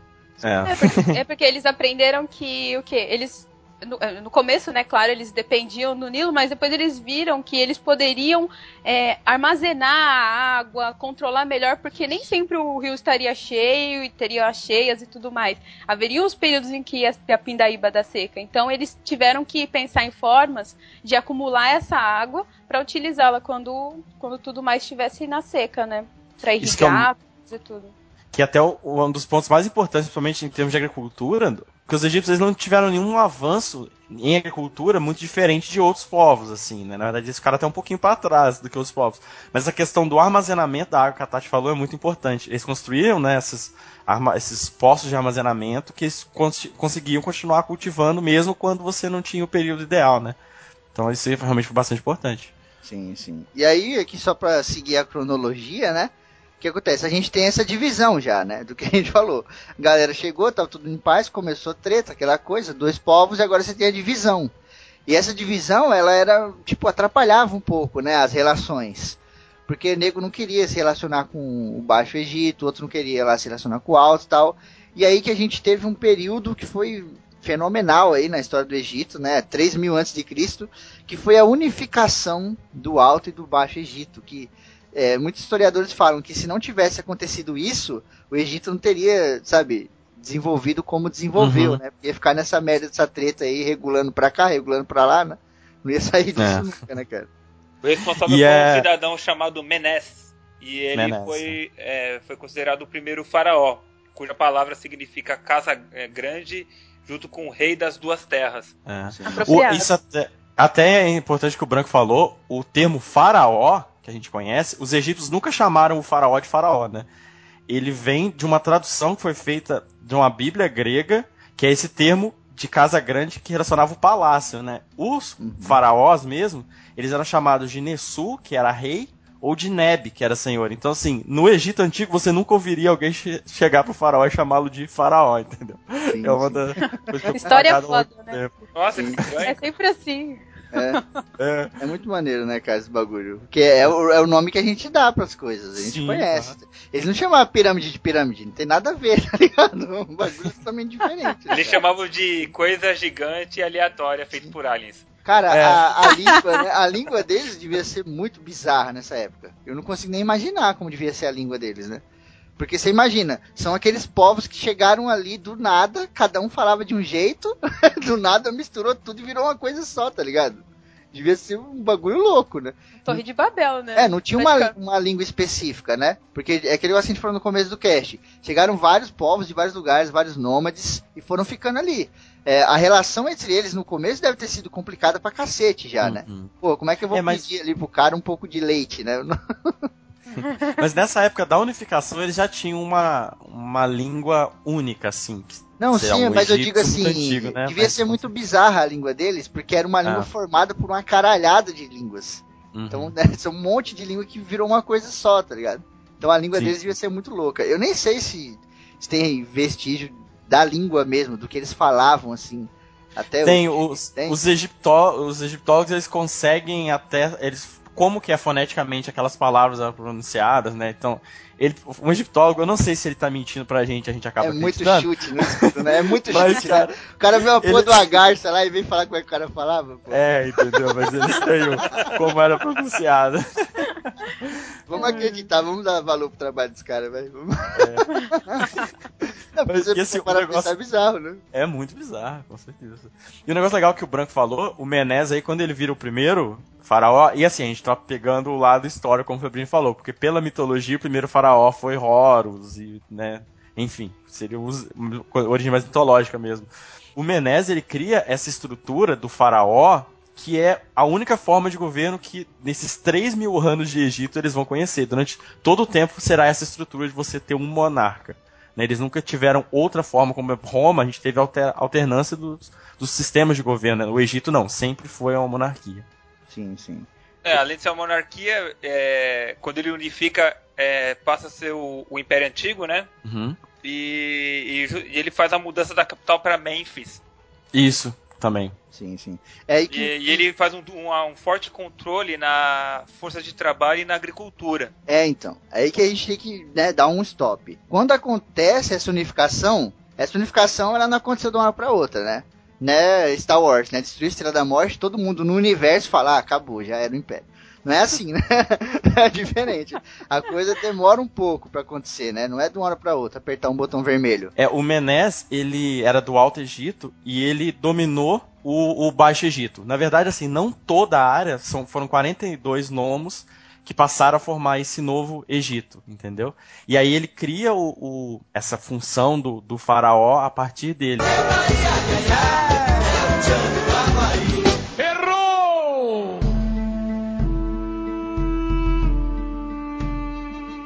Uma coisa que agora esse faraó, que é algo que não existia antes, ele essa figura, ele tem uma certa relação divina, né?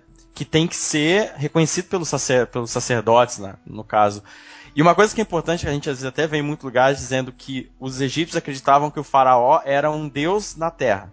É, Isso Ou não é- também um representante de Deus. Isso Exato. é meio que varia. É. Ele não, na verdade, assim, o faraó, a figura do cara, não era divina. O que era divino era o cargo que ele exercia. Então, o faraó, na verdade, funcionava mais como a figura do papa, entendeu? A figura é, exatamente. divina, mas não a pessoa, né?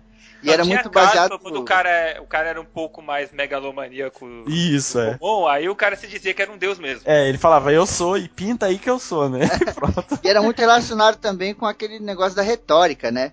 Tipo, enquanto a galera acreditava nisso, isso era verdade, né? É. Não é, por exemplo, hoje o Papa é o Papa por uma série de fatores, né?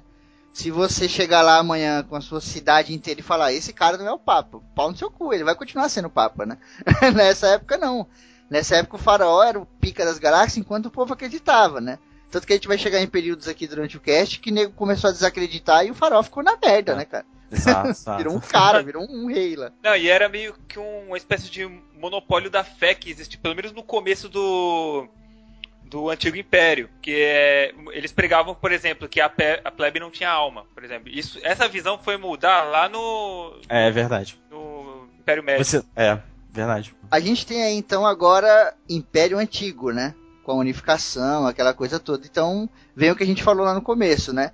Tem a unificação, tem o quê? Tem paz. A paz a gente sabe que acaba, mas enquanto ela tá rolando, ela beneficia muito, né? Porque tem a coisa do desenvolvimento, né? Então o desenvolvimento nessa época foi foda pra caralho. Quando a gente fala de desenvolvimento, a gente não fala só de cidades, né? A gente fala de tudo que você puder imaginar, até a arte, tá ligado? Até a É. música, né? Tudo tinha uma coisa a mais, assim, né, cara? É, a própria escrita egípcia, como a gente conhece, foi nesse período que ela se desenvolveu mesmo, né? Nesse período já do Antigo Império, né? Sim, sim. A política do governo ficou completamente estruturada, né, cara? Uhum. Antigamente era meio que bagunçado, né? Aqui não, aqui já entra mais aquela coisa de hier- hierarquias, né? até É. de, de, de governança, tinha um, um cargo que era o Tsati. Que o Tsati, ele era o governador de ambos os, os, os Egitos, né? Do alto e do baixo. E é legal que essa função só existia quando estava unificado, né? É bem maneiro. Sim, sim. É. E que, tipo assim, a gente fala faraó, aí nego acha que o cara era um porra, ele, ele mandava, mas pô, o faraó não consegue fazer tudo, cara. Olha o tamanho do Egito, tá ligado? Ele não consegue. Então, tinham os governadores, tinham outros cargos ali que tomavam conta de outras coisas, né? Assim, Tipo, cobrar impostos, que também foi implementado nessa época e tal, né? Então a coisa começou a ficar muito mais estruturada, né, cara? você via uma centralização muito forte do Estado na figura do faraó. O faraó ele era o senhor de todas as terras e todas as pessoas. Ele era responsável pela justiça, funções religiosas, fiscalização das obras públicas e comando do exército. Sim. Aí depois, é, aí depois vem a hierarquia, que vem os vizir. Tinha o vizir do Alto e do Baixo Egito. É. Além do sumo sacerdote de Amon-Ra, que é um dos principais deuses do Antigo Egito. Os É, o- vizires eram au- auxiliados por supervisores e pelos nomarcas. E os nomarcas eram auxiliados pelos funcionários do governo e por escribas, que é que de fato eram os que sabiam ler e escrever. Sim, é, é bem maneiro esse bagulho também, porque, voltando lá no ponto da unificação, os deuses foram importantes também, né? Aí fica aí uma, uma coisa mais filosófica, né? Uhum. Os deuses foram importantes porque é o seguinte, o Horus, ele sempre foi considerado um deus do Baixo Egito, né? Que é o Egito que fica em cima. E o Seth, ele era considerado um deus do Alto Egito, que é o que fica embaixo. Então, é, faraós e pessoas começavam a usar roupa do outro deus, é, começar a fazer Fazer cosplay. escultura. Esculturas, Meu tá Deus. ligado? Adotar o deus do, do outro Egito pra poder mostrar que, ó, realmente estamos unificados, estamos em paz, tá ligado? E isso era encorajado. O nego falava, não, faz isso mesmo que isso vai ser maneiro, tá ligado? Tem toda uma retórica no negócio, é bem político mesmo, eu acho muito foda isso. Puxando Uhum. uma coisa que o Branco falou sobre os escribas ainda, é, fazendo umas pesquisas a mais, eu descobri que as bibliotecas lá no Antigo Egito, que eram estabelecidas mais ou menos em 2400 a.C., elas tinham, elas eram uma espécie de templo religioso e cultural ao mesmo tempo. E nos serviços dela incluía armazenamento de comida, educação de escribas, administração da justiça, arquivo histórico, ensino de medicina e artes espirituais. Ou seja, é muito mais abrangente do que a gente imaginava que era a princípio de só armazenamento, né? Porque os escribas, eles. é, essa era uma. A escrita, ela era restri, é, totalmente restrita a eles, né? Não era aquela coisa assim, ah, todas as pessoas aprenderam a ler e escrever. Não, era unicamente para esses serviços, o serviço do faraó, para administração das terras do faraó, etc. E Uhum. para né, mediação de coisas do povo, mas para informação do, do pessoal mais é, de cargo mais elevado, de hierarquia mais elevada. Isso até é, é legal também, porque assim, a gente vê os hieróglifos, né, que é o que o pessoal até usa pra- que é o que foi decifrado depois que encontraram a pedra de Roseta, mas não existia apenas uma forma de escrita, existiam três. Inclusive, uma dessas Isso. formas de escrita, ela não foi decifrada até hoje. E é justamente a forma de escrita que trata da sociedade egípcia como um todo, dos camponeses, dos, é, dos soldados, como que essas pessoas relacionavam, como era a- o dia a dia, as cerimônias, as festividades que existiam. Por isso, quando a gente vê a história do Egito, a gente vê muito focado apenas nos altos cargos, apenas no faraó, porque a escrita que a gente consegue decifrar é a escrita que tratava dessas pessoas, né? Não é, por exemplo, como na- em Roma, na Grécia, até por ser mais recente, mas a gente tinha uma visão melhor de como era a sociedade inteira. A gente sabe muito pouco de como as classes mais baixas do Egito né, se relacionavam, porque a gente não consegue decifrar. É porque era uma coisa que não era todo mundo que podia fazer, né, cara? A escrita nessa época era uma coisa, É, porra, só só- pensa no trampo pra você fazer na área que você tinha que fazer, tá ligado? Você vê aí, nego acha aquelas putas daqueles monumentos, né, cara? Aquelas colunas completamente esculpidas e tal. Pô, o cara que tava lá lavrando lá não tinha como fazer uma porra daquela, né? Ele não tinha nenhuma coluna daquela pra fazer. Os caras Ah, sim, moravam em sim. casas modestas, tá ligado? Então essa é tanto pra escrever quanto pra deixar pra posteridade era muito difícil, né, meu? É, não, assim, quem escrevia é, sempre eram os escribas. Só que assim, o escriba, se ele ia escrever sobre o faraó, ele usava a linguagem de hieróglifos. Se ele escrever sobre alguma festividade, alguma outra coisa, algum tratado que precisava mandar de uma cidade para outra, ele mandava em papiro, por exemplo, ele não, escre não usava a linguagem de hieróglifos, ele usava uma outra linguagem. Então a gente tem esses documentos. Até hoje, só que não é possível decifrar, então não se sabe, né, como era as, as outras classes, porque é como se tivesse escrito numa, é numa língua que a gente não consegue entender, Cara, né? esses egiptólogos devem ficar loucos, né? Que eles Nossa, pegam porra e imagina. falam, caralho, que tanto que tem aqui, não consigo, Talvez- Moisés. Essa escrita que o, que o Arieira falou era a hierática, era uma, uma variação da hieroglífica, um pouco Uhum. mais simplificada, mas então geralmente tinha, você tinha mais a hieroglífica mesmo. Tanto que, dando um, saltinho pra frente, mas eu já vou voltar, a pedra de Roseta tinha a hieroglífica, a demótica e a grega. Então foi só assim que Uhum. o pessoal conseguiu entender finalmente o que diabo significava aqueles passarinhos que o Febrino falou. É.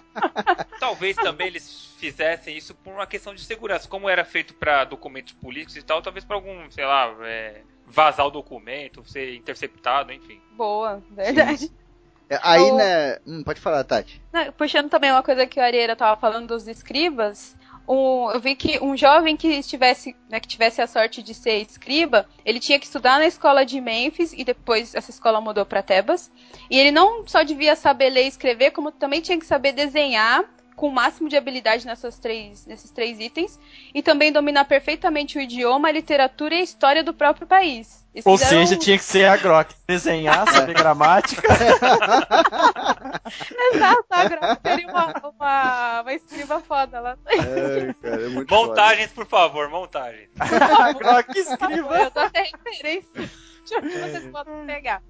A gente tem aquela parada que a gente falou acontecendo de novo, né? O, o governo ali, como tava muito centralizado, aquela coisa, é, é sempre ruim se centralizar muito uma coisa, né? Porque, puta, ela quebra, fudeu, né, cara? então o governo começou a quebrar, né? Por vários motivos. Um deles, que é um dos mais citados aí pelos historiadores, é que teve uma grande seca, né? Teve uma seca fudida e, putz, a gente falou, ele- eles viviam de acordo com o lugar, né, cara? Eles tinham uma relação com a geografia muito importante. Então, deu uma seca fudida. Isso aí foi mais ou menos 2100 antes de Cristo, né? Lembrando que as pirâmides apareceram mais ou menos em 2600 antes de Cristo. Então lá, aquele aí. começo do cast inteiro que a gente falou, ninguém nem imaginava que ia fazer pirâmide. Tá ligado? É, como desenvolveu a, a linguagem, ela se solidificou, teve um forte avanço na arquitetura, na arte e na tecnologia. E além do aumento da produtividade agrícola. Aí as pirâmides foram é, construídas na época, foram as de, de, Jo- é, de Djoser, é, Serefero, Keopose e Kefen. Os nomes são bizarros, né, cara? Os É. nomes, filha da puta, né? É, é, é legal também a gente Ah, lembrar. Algum, ah, algum ouvinte aí que seja descendente de egípcio, me corrija, por favor. É bom a gente lembrar também que no Egito foram construídas mais de 100 pirâmides e até hoje ainda é possível encontrar em torno de 80. Então a gente conhece as três principais lá né, em, em, em Gizé, mas na verdade existem várias pirâmides. O que acontece é que a pirâmide ela tem três partes. Ela tem uma parte subterrânea, aí ela tem a parte que fica para fora que a gente consegue ver, triangular, e tem a parte do acabamento que faz ela ficar lisinha. Boa, boa parte dessas pirâmides a gente vê a- existe apenas a parte subterrânea, né? O resto já desmoronou, foi até utilizado para construção. Mas a gente tem mais de em torno de 80 pirâmides ainda hoje no Egito. Sim, sim. É, identificadas hoje, 2016, a gente tem 138. Identificadas, catalogadas, tá ligado? Mas tem muita pirâmide que. Muita pirâmide e monumento também que simplesmente está coberto pela areia, cara. Tá simplesmente embaixo da areia. Tem um templo famoso pra caralho. Puta, vai me fugir o nome agora. É um que tem quatro estátuas enormes assim na porta. Tem quatro estátuas que ficam voltadas pro, pro nascer do sol. E lá dentro tem outras estátuas menores, assim, quando o nascer do sol vem, bate, entra no templo e ilumina quase todas as estátuas. Só deixa uma lá no escuro, porque é a estátua do deus do caos, uma porra assim. Ah, sim. É Não, a Bucimbel, esse não? é a Bucimbel, mas É a esse Bucimbel? é a Bucimbel que o Ramsés construiu, aham. São os Esse- três reis que são que representam a o sol, que tem relação com o sol. Em em dois dias do ano, as três estátuas ficam iluminadas e o- a outra estátua do caos fica na escuridão. Então, esse daí, cara, lá antigamente tinha areia pra caralho, tá ligado? O nego não conseguia ver essa porra. E aí foi, foi tipo, feito expedição pra caralho, pra nego tentar tirar essa areia de cima, só que não tinha como, porque quanto mais os caras tiravam, mais areia vinha, né? Mas, ô Febrini, esse aí é aquele que ia ser coberto pelo lago. E aí eles tiveram que tirar, cortar as estátuas e montaram alguns quilômetros pra fora. Sim, Que era o esse templo foi, do. Que é esse das quatro estátuas, ele ia ser coberto de água pelo lago que estava sendo Sim, construído, na verdade. mas tipo, inicialmente ele tava coberto pela areia. Se você parar pra imaginar, cara, lá no Egito é areia pra caralho. Não tem Uhum. como a gente encontrar essas porra embaixo da areia.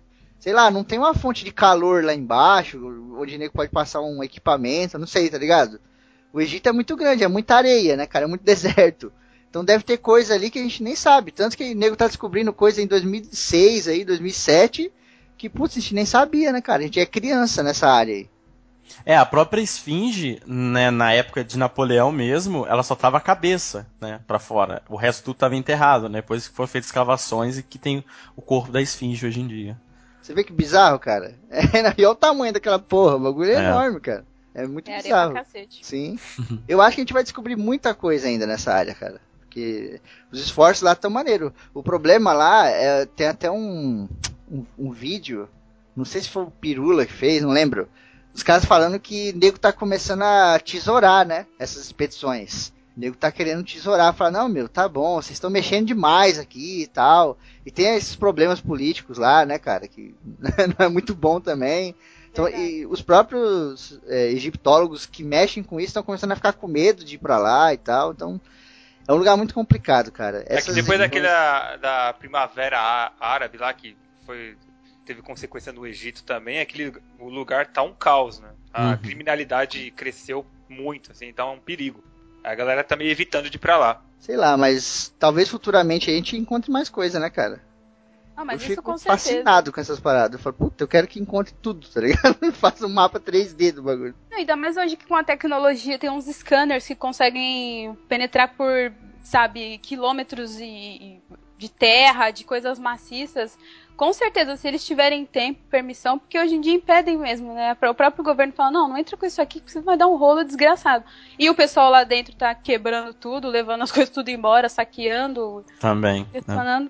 Então, é complicado, mas com certeza a gente vai descobrir mais coisas. Seja isso, seja pelos alienígenas. Sim. ó, eu, eu vi a data aqui, ó. Esse tempo que a gente tá falando, ele foi descoberto em 1813 por um suíço chamado Jean-Lo Buchart. Ele foi dar um rolê lá no meio do exército e aí ele viu uma parte do tempo pra fora, tá ligado? Tipo um pedaço assim. Aí ele olhou e falou: Caralho, que porra de rocha é essa que tá tão bem cortada assim, tá ligado? E aí o nego foi lá e começou a. Ele começou a cavar e viu que não era só uma rocha. Era uma parada moldurada. E aí ele foi pra um cara, um italiano chamado Giovanni Belzoni. Ah, Maque! aqui. e aí os caras foram lá e encontraram o bagulho e falaram, mano, isso aqui é um templo fudido, tá ligado? E aí só em 1817 eles conseguiram lá todos os trâmites, toda a politicagem lá pra poder tirar a areia da parada e revelar o templo, cara. É isso mesmo, é a Bustimbel mesmo, Febres. Sim, sim. E tem até uma parada interessante que é o que eu falei. Quanto mais eles tiravam areia, mais areia caía em cima, né? Porque é uma duna que tá do lado do bagulho. Hoje não, hoje cortou, tá em outro lugar, né? Mas, mano, É, é, o, o jeito que eles descobriram pra tirar foi, foi brilhante e simples ao mesmo tempo. Eles começaram a molhar a areia que tava em cima. Eles começaram a molhar, né? Virou aquela pasta, então a areia não caía mais. Aí os caras foram tirando a areia de baixo e em cima foi formando tipo uma crosta, assim, tá ligado? Aí os caras. é, é porque o, é porque o expedicionário era italiano. Se fosse português, tava lá até hoje. Tirando areia. Uraios! Essa merda não para de cair. Olha, eu posso contar piada que meu avô era português, tá? Então eu posso contar. Tá bom. Mas você vê, cara, ó, 1813. Cara, do, do que a gente tá falando aqui foi ontem, tá ligado? 1813 foi É ontem, verdade. cara. Descobriram esse tempo fudido, que tem essa parte que a gente falou do sol, né, que foi genial. Os, os egípcios eram fudidos pra caralho, né, meu? Se fazer uma parada que não ilumina a estátua X e tal.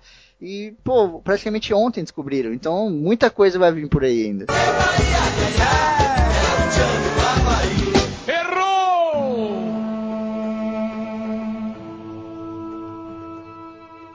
Voltando aqui na cronologia, teve essa quebra né, do governo, como a gente falou tal, e começaram a se formar líderes locais.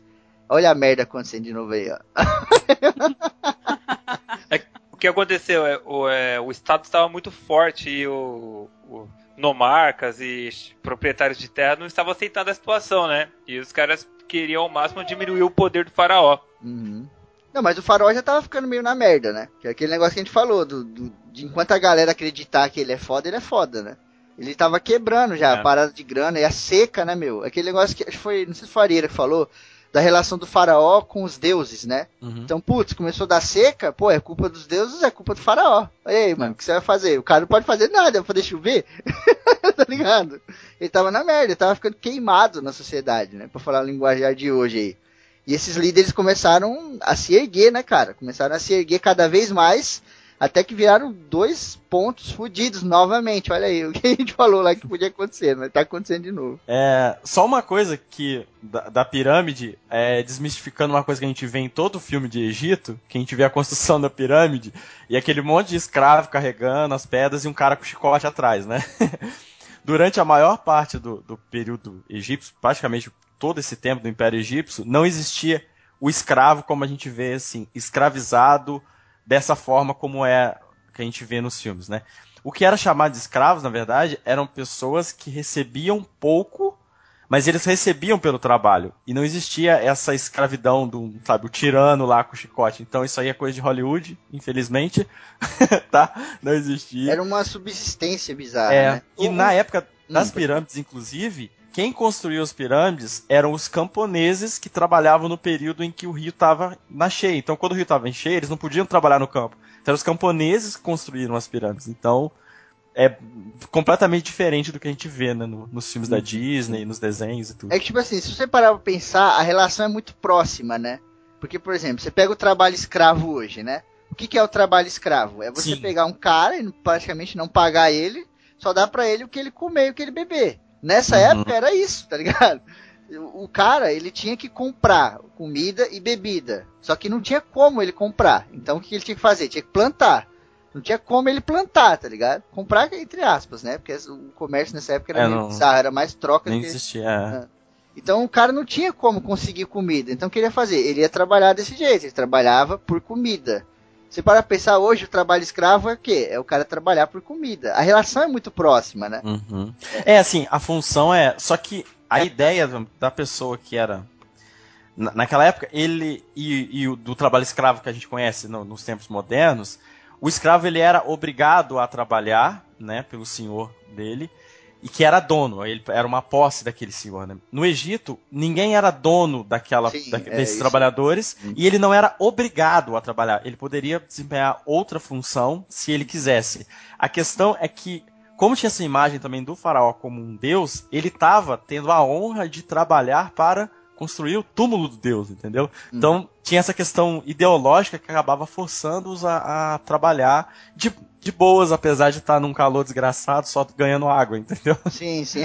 e também, tipo, não querendo contra, contrariar a areia, mas acho que nessa parte da truculência, eu acho que devia rolar, cara, pelo menos um pouco. Porque é aquele negócio. Ah, sempre tem, né? Os faraó. É, hoje no trampo da gente tem, né? Imagina nessa época. E outra, o faraó, ele era um bicho muito apressado, né? Ele tinha um medo do caralho de morrer e não ver o bagulho pronto. Então, de uma hora pra outra ele fala, mano, acelera essa porra aí que eu tô fudido aqui, velho. Então, digo acelerava pra caramba, né? E tinha até muitas construções que eram abandonadas na metade, porque a galera debandava, tá ligado? A galera fala, não, tomar no cu, você quer construir uma casa em duas semanas, tá maluco? A galera debandava, ou porque o cara morria antes. E não era uma casa qualquer, né? A É, casa era uma grande pra casa. cacete. É um prédio, né? fazer um prédio aqui em dois dias. Então tinha muita coisa disso. Nego parar a obra, ou porque debandou, porque não tinha gente, ou porque os materiais ficavam escassos, né? Ou porque o cara mesmo falava, mano, fudeu. O que aconteceu? Ah, o cara morreu, velho. morreu, estamos aí construindo. E aí, alguns tempos estão interminados aí até hoje, né? Fora o que tá embaixo da areia, né?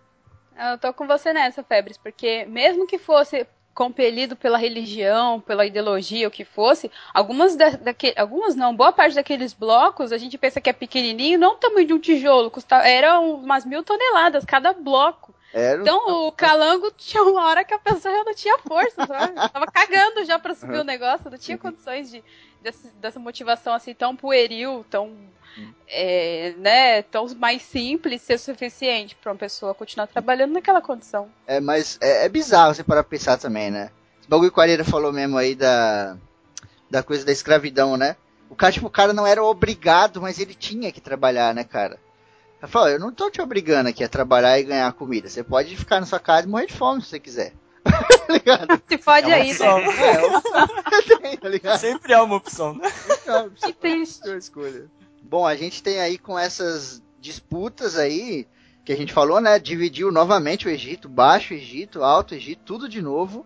E a gente teve uma nova unificação por um cara chamado Mentu Ted, que puta, esse aí foi na faca mesmo, como a Ariela falou aquela hora lá, mano.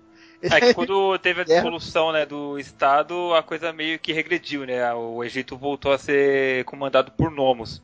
Uhum. E esse cidadão, ele trouxe de volta o Estado, né? Cidadão não, maluco. Mentu Ted, faraó. Pô, respeita o É. cara. Lave a sua boca pra falar do faraó. Bicho.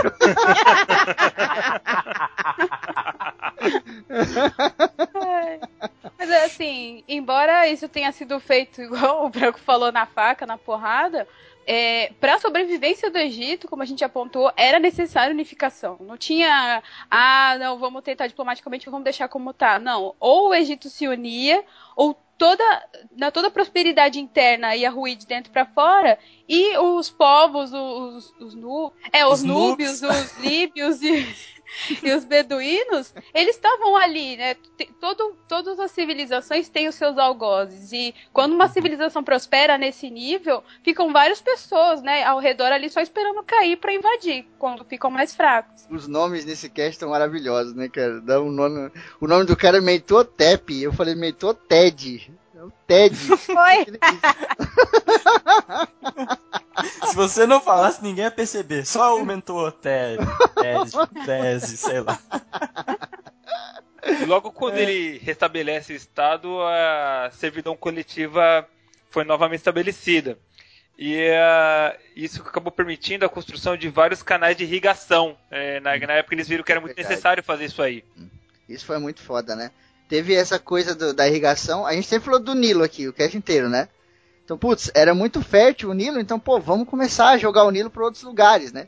Isso aí, pra quem gosta da natureza, o Arieiro mesmo aí, sabe que isso aí é perigoso pra caralho. Você pode foder o rio, né? Então, ele começou a, É, ele né, começou a investir no- na irrigação para melhorar a produção agrícola. E teve também um, é, um renascimento da arte, da literatura e, e as construções, né? Voltaram a construir coisa. É, teve um avanço militar também. É, aliás, um- acabou tendo uma reconquista militar de toda a Núbia, que era rica em ouro. Ah, a Núbia era tudo quanto era mineral, assim, pedra, Sim. né, meu? Lá era um regaço. Assim, mas era Núbia? tranquilo, né, a Núbia, porque tava cheio de noob. Puta merda. Ai, Tati, eu tava pensando desde a pauta, eu tenho que arrumar um jeito de encaixar essa piada. E a Tati conseguiu, cara. E eu, eu só consigo pensar em Núbia Olive, cara. Acho que eu tô ficando velho. Ô, ô, Ariana, tá difícil pra você. Eu roubo sua entrada, a Tati rouba sua piada. Tá... Cara, tá difícil, tá difícil. Carreira. Essa parada que o Branco falou do desenvolvimento militar, né? Aí acontece uma coisa, aí a gente já tá entrando no Império Médio, né? Tem a transição ali, né? Do, do Império Antigo pro Império Médio, com a unificação aí e tal. A segunda unificação, eu nem sei se eles chamam assim, eles chamam de segunda unificação? Não, acho que, sei Não. lá, é tipo, tomaram na faca. Tomaram na paulada. E aí tem a parada naval, né? A, a parada naval não era muito forte no Egito. Mas aí depois dessa, dessa unificação, vamos chamar aqui de segunda unificação, só pra galera entender, ele começou a arregaçar nessa coisa naval. Então o Egito se tornou uma potência naval fodida, tá ligado? Não que não Até- existiam barcos, existiam, mas aqui nessa época virou uma coisa de louco, né, meu? Até porque eles sofriam muito ataques de povos do mar. Então, Sim, acredito que eles iam, é, decidiram investir nisso aí pra tentar se defender. É, se, se você parar pra pensar, o Nilo ali, né, cara? Era o que tinha, né? Era o único canal que você tinha pra ir de um lado até o outro rápido, levando coisa pra caramba, coisa pesada, né, meu? Tem, tem um, um documentário, não vou lembrar agora o nome, que mostra que os caras encontraram, não sei se vocês viram, encontraram assim numa câmara um barco desmontado. Bar- Aham, aham. E aí os caras montaram e viram um puta de um navio. Era gigante, né? Gigante. Caralho. E assim, o do, do- dos núbios aí, é legal a gente falar que o os núbios, a- eles, a gente vai ver vários momentos eles invadindo o Egito, o Egito invadindo a Núbia e tal. E eles eram uma etnia que, embora fosse diferente, culturalmente era muito parecida com os egípcios, né? Eles também construíam pirâmides, eles tinham uma mitologia parecida, sabe? A cultura deles era bem próxima, assim, dos Uhum. egípcios, né? Sim, sim. Aí no, no Império Médio a gente já tem um- uma nova reestruturação, né? um novo desenvolvimento, não só nessa coisa naval, como uhum. em todo o resto, né? O Branco mesmo colocou no começo aí e tal.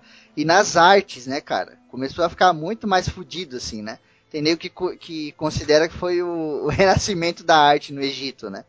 Porque é aquele negócio, é, a arte ela vai desenvolvendo, obviamente, né? Como qualquer coisa na vida. Então, nessa época, nego começou a investir muito nisso. Então, lá no período que o Arieira falou lá, que tinha, sei lá, os escribas, né? Uhum. Nessa época tinha escriba pra caralho, tá ligado? Os caras que eram escultores, que também é, é aquele negócio. Antigamente, cara, essa, essa galera era muito valorizada, né? Essa galera muito, tinha, muito. muito Se você parar pra pensar hoje, um dos caras mais desvalorizados na nossa sociedade é o pedreiro. E é um cara que faz um trabalho foda que muita gente não sabe nem por onde começar, tá ligado? Uhum. Tem, tem até o, aquelas coisas de QI, né? Pô, eu sou médico tal, eu tenho QI foda, o cara quer perder, eu tenho QI baixo, aqui. Mas, pô, você consegue construir uma casa? você não consegue. E o cara consegue, tá ligado? Então, são valores diferentes. E você imagina, nessa época, o cara que fazia esculturas, essas coisas tal, mexia muito com matemática, né? Os matemáticos do Egito eram bizarros, beiravam a bizarrice mesmo. Porque hoje você tem recurso, lá você não tinha, você tinha um pedaço de pau e uma linha. e o cara fazia ah. uma pirâmide gigante retinha, tá ligado? Então essa galera é muito valorizada, né? E aqui no, no Império Médio aí começou a valorizar muito mais, né? Então começou a desenvolver de uma forma muito perigosa, né? Aquele negócio, quando desenvolve muito rápido é muito perigoso, né? A crise pode chegar e pode pegar você pelo pé, né, cara? Mas a gente tá falando do Egito, a gente tá falando de 2016. É. Calma aí. falando do Brasil, né? Pois é. O Brasil entrou em crise, não desenvolveu tanto assim, mas tudo bem. Eu preferia estar no Egito.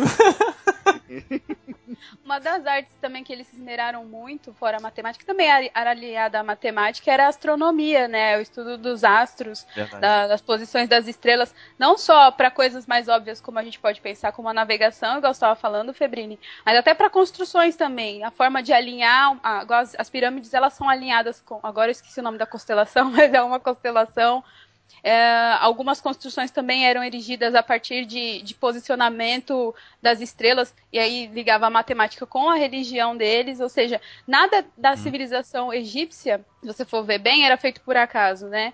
Tudo tinha uma aplicação, uma forma de fazer, e quanto mais eles se esmeravam nisso, melhor eles faziam para os deuses e para si próprios. Sim. Até o que a, própria Tati já comentou das constelações para prever as estações do ano, cheia do rio, época mais quente, época mais fria, esse tipo de coisa, né? Eles usavam a posição das estrelas no céu também. São coisas que, que nego guarda até hoje, né, cara?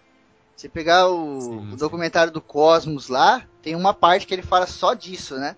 Dessas civilizações, assim, do, do Vale uhum. do Nilo ali, que nego criava um bagulho foda, um mapa estelar, uma porra assim, só olhando pro céu, sem luneta, sem porra nenhuma, né, cara? E aí nego traz pra, pra sei lá, ali no século XV ali, aí nego pega essa porra e, putz, trabalha em cima e descobre que realmente o bagulho era verdade, né? Era foda é. pra caramba. É muito Sim. bizarro, né, cara? É o ser humano, nessa época, é o ser humano, tipo, levado ao máximo do que ele pode fazer, né? Porque, pô, é quase recurso nenhum. Você não tem é, como é que posso dizer? Você não tem um vislumbre assim de nada, né? Você não fala, putz, olha lá, eu quero descobrir aqui uma estrela nova. Você não sabe nem o que é estrela direito, né, cara? E mesmo assim os caras iam lá e faziam coisas incríveis, né? Essas é. coisas de templo e alinhado com constelação. Aquele tempo que a gente falou também lá, que me foge o nome agora, do Sol, né, cara? Uhum. Os raios solares entrarem no bagulho. Mano, é um templo gigante, gente. É como se você construísse é. um prédio. Não dá pra você ir mudando, ó. Vamos um pouquinho pra cá que hoje o Sol fez errado. Não, o sol nunca vai naquela estátua. é bizarro o negócio. Porque tava é. na cultura deles a busca pelo conhecimento, né? Uhum. Sim, sim. Errou! E uma outra área também que desenvolveu, até ter a curiosidade, é na medicina, né? Eles, até pra questão de mumificação e tal, eles conheciam muito bem o corpo humano. Sim. E a, a, gente usa a aliança de casamento na mão esquerda até hoje porque passa uma veia ou uma artéria, eu não me lembro agora, que, que liga o coração, né? E Foram os Ah. egípcios que descobriram isso e eles usavam, eles amarravam tecidos ou madeira, ou dependia da condição de cada um que casava, eles amarravam no dedo esquerdo, exatamente por esse conhecimento também. E daí vem a tradição que até hoje a gente utiliza a aliança Putz. nesse dedo. Caralho, isso eu não Bacana. sabia. Pô, eu, gos- Bacana. eu gostava tanto dos egípcios até agora. Por quê? Ai, Inventaram casamento? Inventaram casamento, caralho. Eles tinham que dar uma escorregada. Eu falei, uma hora ou outra os caras vão fazer cagada. Não, Que mas ó. Febrini, é assim, ó. Porque dizem que quando você usa aliança, atrai mais, né? Então o casamento já existia. Eles falaram, vamos dar um jeito, vamos criar alguma coisa pra atrair. Ou então criaram a aliança. Trai conta. Sabe- Você sabe qual que é o, o- o primeiro motivo pra separação? É o casamento, cara. É verdade. Só Ai, eu verdade. vou- Aí, a CC ensinando sobre casamento e A Tati relacionamento. tá aí, coitada, casou há pouco tempo aí, a gente falando. Isso, me massacra. Nós estamos abrindo seu olho. Fala pro Rodrigão, Rodrigão, estamos abrindo o olho pra você. Abriu o outro nele, Odin, só tem um. É verdade. Ah, eu vou aproveitar que o Arieira puxou um negócio que a gente ia passar batido. A gente falou tanto de pirâmide, né? E a finalidade das pirâmides eram ser túmulos gigantescos. Sim, E, e eles, esse avanço da medicina deles é, é, que possibilitou de fazer o processo da mumificação. E o Uhum. processo da mumificação é muito foda. Eu sempre achei muito legal desde criança. Que é o quê? Você primeiro tira as vísceras, né, da- do morto, é, coloca ela elas em quatro jarros, porque as vísceras são as, as coisas que apodrecem primeiro, né, na gente por dentro, por causa do- das bactérias, etc.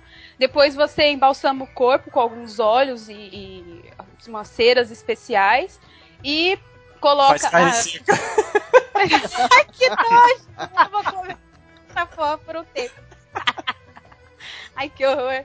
E pra tirar o cérebro, porque também se tira o cérebro, era só colocar um atiçador fervendo, assim, em brasa, dentro do nariz, você mexia um pouco e o cérebro saía pelo nariz, né? E aí eles removiam... Que delícia ver isso, já pensou? legal. Coisa saudável, Devia né? ser lindo, né? Aí saía, tipo, meleca do nariz, assim, eles removiam. E aí sim eles enfaixavam a- o, o corpo do cadáver. E isso tudo é, era pra conservar o corpo, porque eles acreditavam que na vida após a morte, né? Acreditavam que as pessoas retornariam para os seus corpos. E uma coisa super triste e horrorosa é que, assim, quando um faraó morria, todo o secto dele era mumificado e enterrado junto com ele, porque quando ele voltasse, tecnicamente, né, ele ia precisar de servos. Então, se você fosse servo do faraó, você tava fudido quando ele morresse. Você tinha que rezar pra ele viver muito, A muito. gente, a gente até falou nisso lá no cast sobre a morte, né? Eu troquei uma ideia com a Grok lá, a gente falou um pouco dessa parada e tal. E, mano, é fascinante, né? Essa coisa que eles tinham pelo, pelo, pelo cuidado, né? Porque a múmia Uhum. era um cuidado do caralho. A gente tá falando aqui, ah, tira o cérebro pelo nariz, nego tá, né? Imaginando. Não, cara, era um trabalho, assim, é, entre aspas, cirúrgico mesmo, né? Era um bagulho de você preservar ao máximo, né? O cadáver. É. Putz, se fizesse um ferimento no cadáver, assim, você tava fudido, né, cara? O nego ia comer seu cu com areia do deserto lá. Ai, que horror. É muito É, maneiro, e né? eles tinham roupas específicas, né, máscaras específicas para fazer esse processo, que era feito igual você falou com muito respeito, com, com toda a cuidade necessária. Uhum. E todos eles, é, e assim, isso que a gente falou da morte se realmente estendeu para todas as pessoas. Todas as outras pessoas, depois de um tempo, passaram a se acreditar que todos tinham uma Uhum. alma, que, que ela deveria é, ela voltar, né, ser conservada. Tanto que são duas almas, a que quando você tá vivo é quando você volta. A quando você tá vivo é a Ba e a quando você volta é a Ka. Eu achei Uhum. engraçado que em, em japonês Baka não é idiota. É, é. Achei Acho que é uma coisa Mas assim. Japonês, japonês nessa época aí tava aprendendo a construir casa de bambu ainda, meu. Nossa! Murakami aí, né? O Murakami mandou um e-mail gigante. Vai, vai comer a gente, isso sim. Com a farinha lá do. Com a farinha, com a areia. lá. Mas do- do- da coisa da mumificação aí também, a gente tem que pensar o, o que a Tati falou é verdade. Qualquer um nesse período podia ter o direito a, a outra vida, né? Desde que fosse mumificado. Só que era muito caro pra ser mumificado, né? Então meio que assim, você tinha direito, mas quase ninguém era, né? Então assim, só os, a, a nobreza, né?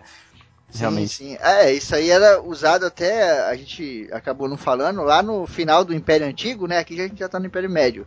Quando teve aquela coisa da queda do faraó e começou a subir aqueles líderes e tal, como que o cara que era só um líder local se tornou um faraó, ou se tornava uma pessoa importante?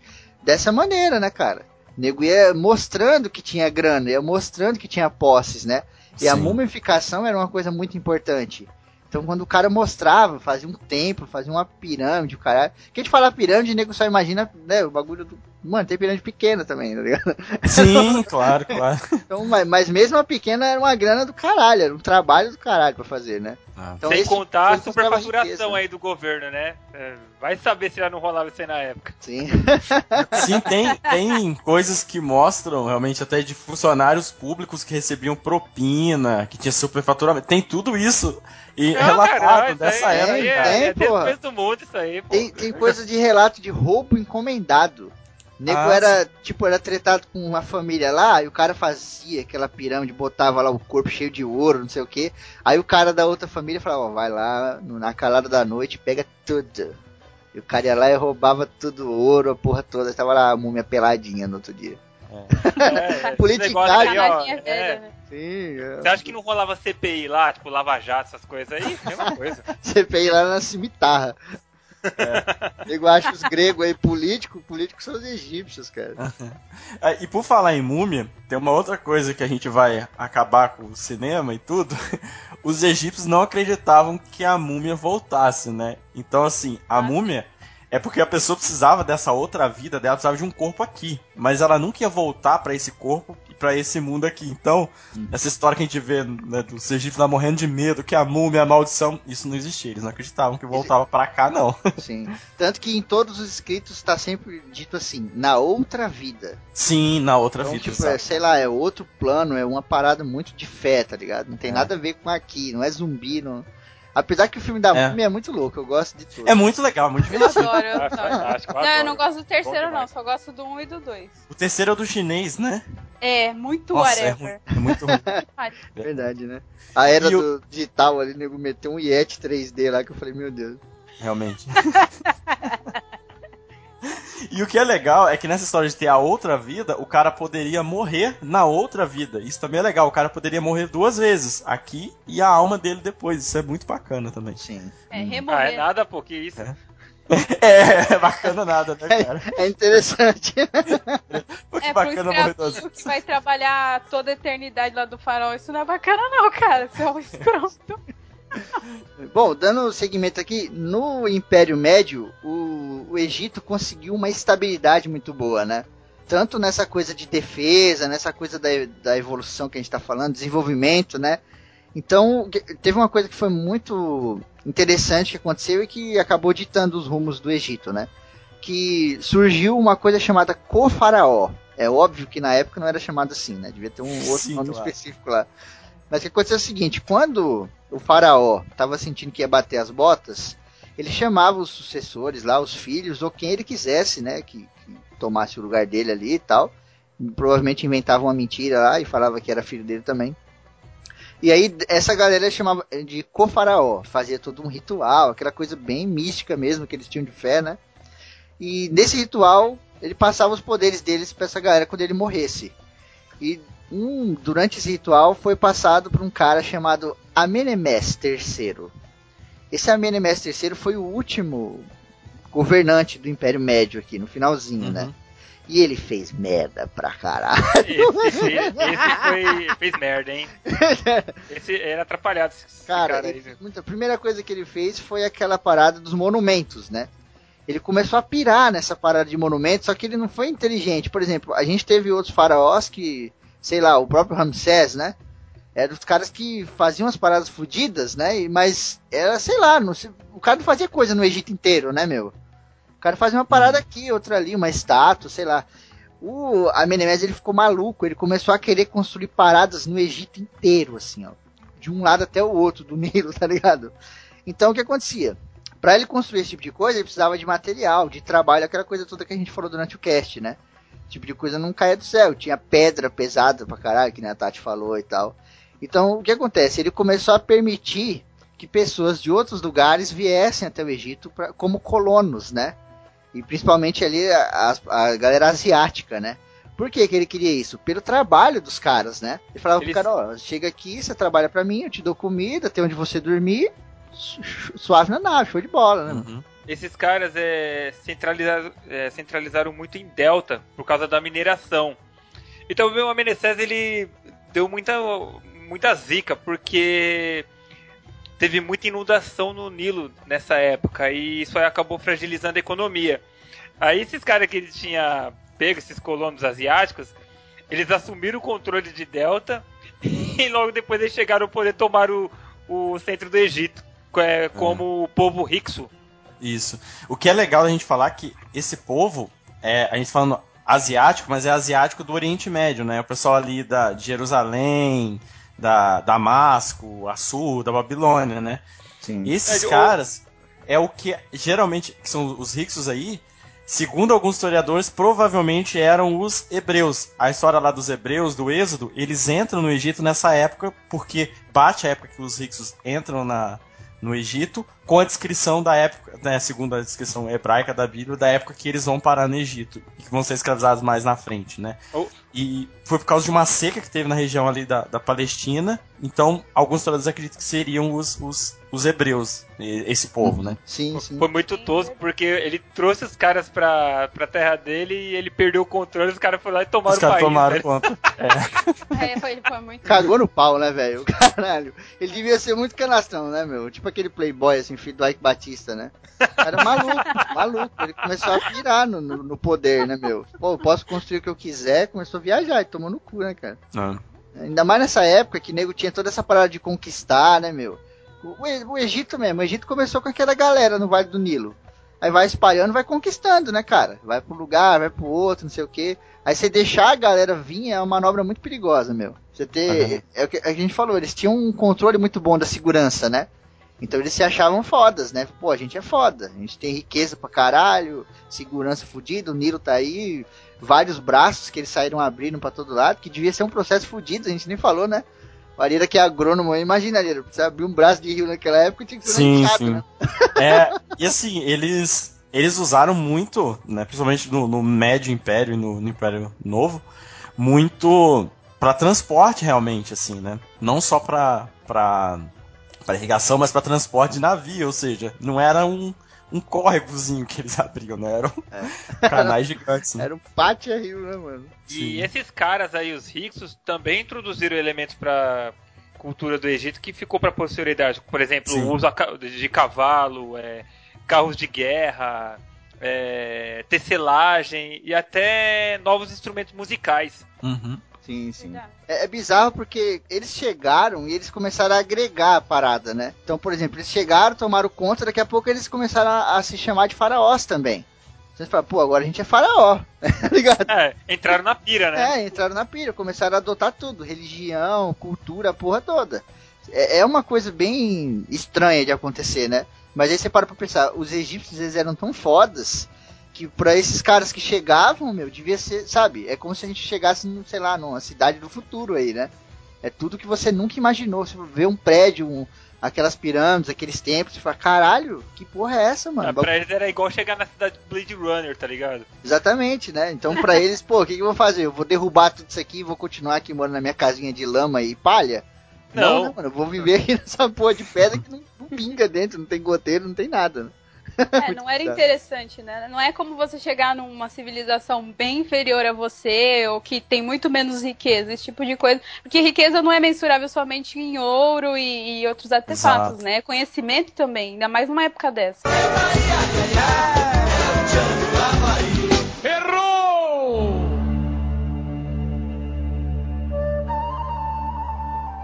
Cavalo foram esses povos aí, do, asiáticos aí, que a gente tá falando, que trouxeram também pro Egito, né? Aquela Uhum. coisa do carro de guerra que a gente vê puxado por cavalo, né? Que é bem maneiro. Pra quem jogou Age of Empires aí sabe que quando você fazia isso aí já era, você ganhava o jogo. Esse tipo de coisa não existia, né?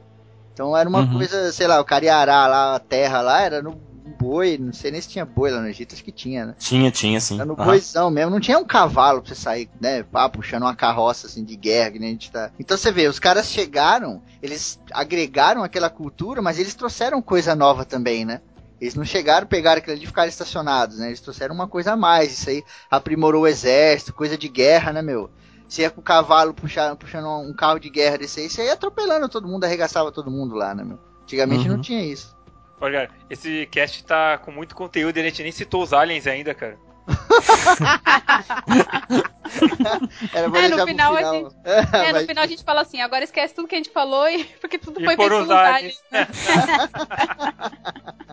O Amenemés, ele foi tão burro que, é igual você falou, Febrini, eles se fortificaram de fora pra dentro, né? Mas aí, na primeira oportunidade que ele teve, enfiou gente ali dentro e esqueceu que ele também tinha os núbios lá embaixo. Então, quando os Ixos começaram a dominar o Egito, por, Ah. por cima, né? Por um lado, pelo outro lado ainda vieram os núbios aliados aos Ixos. Então, e- o Egito ficou muito fodido. Muito, muito na merda mesmo. Sim, sim. Foi até que se juntaram dois faraós, né? Que foi o Taá e um cara chamado Camés. Tiveram que Isso. se juntar pra poder expulsar essa galera aí fodamente, né, meu? Porque não tinha como, né? O nego ia ficar ali forever, né, cara? E aí, Era quando- muita gente. Sim, era muita gente. E aí quando vem essa transição que a gente vai entrar no, no Império Novo, que a gente vai falar agora. Uhum. Que aí sim, no Império Novo, o nego falou, meu, segurança em primeiro lugar, tá ligado? Porque o bagulho tá louco. Primeira coisa no início do Império Novo, os caras sentaram e falaram: vamos expulsar esses caras, vamos expulsar os Hicsos. E foi a- exatamente o que fizeram e o- acabou trazendo logo após o- a estabilidade política. É, foi o período de mais estabilidade da história do Egito, do Egito Antigo. E quando a gente teve os faraós que todo mundo conhece, né? né? Os conhecidões, Ramsés, Akhenaton, Tutankhamon, É, os, Hatshepsut, po- todos os pop dessa época. star, é, é, o mainstream. né? Esses caras, eles, eles aprenderam uma coisa muito interessante. E eles passaram de um pro outro. Que foi aquela coisa mais diplomática, né? Aquela coisa mais de, putz, nem tudo se resolve no regaço, na faca.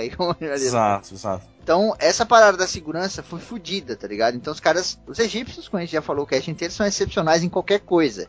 Então, se eles quisessem fazer segurança, eles iam fazer segurança foda, não ia fazer segurança meia boca. Então, eles falaram, meu, qual é a melhor maneira da gente proteger a nossa cidade? É não ser atacado pelo vizinho. Como que a gente não é atacando, não é atacado pelo vizinho? Fazendo uma aliança com ele. Então começou a rolar toda essa parte diplomática, né? Do Egito com, com a galera que tava em volta ali, com inimigos, né? Antigamente inimigos, agora nem eram inimigos mais, né? Tinha relação, mandava coisa pra cá, coisa pra lá tal. Isso foi uma coisa interessante. E o Egito ficou numa paz fodida nessa época aí, né, cara? Por Uhum. causa da. Teve esse problema com os Hicks, depois da expulsão, também eles se preocuparam muito com a segurança. E eles fiz- começaram a fazer muito mais campanhas militares, especialmente é, Tutmés I e Tutmés III. É, eles atacaram. é, fizeram incursões e atacaram hebreus, fenícios, assírios. E isso foi au- aumentando também o território deles. Sim.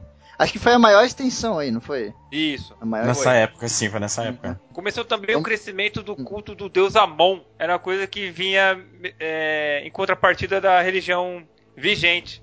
Tanto que até uma das ruínas tem o tal do Colosso de Memon. Ah, sim. Que é aquele bagulho do. De nego começar a construir coisa ilustrando não só o que acontecia, como o que eles queriam que acontecesse também, né?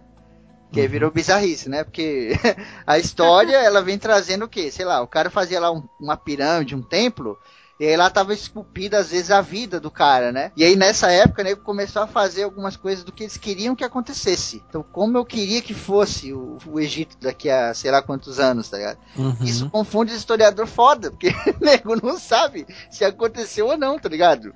O nego pega o negócio, dá divergência com outra informação e o nego tá ficando maluco nessa época, né, cara? É. Como você mesmo também falou, Febrine, é, além dessa expansão territorial, é, eles fizeram mais incursões assim militares, mas também fizeram muitas alianças, né, igual você mencionou. E isso aí aumentou muito o comércio. O comércio ficou muito forte nessa época. Sim, sim. Sim. E eles se, eles, é, se exaltavam, né, cara? Nessa época aí, eles, porra, o Areira falou do Ramsés, né? Ramsés, ele foi um farol que se exaltou pra caralho. Ele falava, mano, eu sou foda, eu quero mostrar pra todo mundo que eu sou foda. Porque é, virou aquele medo, né? De, porra, os caras não podem ter rebelião, o nego vier de fora, né, cara? Então vamos fazer. Antigamente você fazia uma coisa foda pra mostrar pros outros que você tinha grana.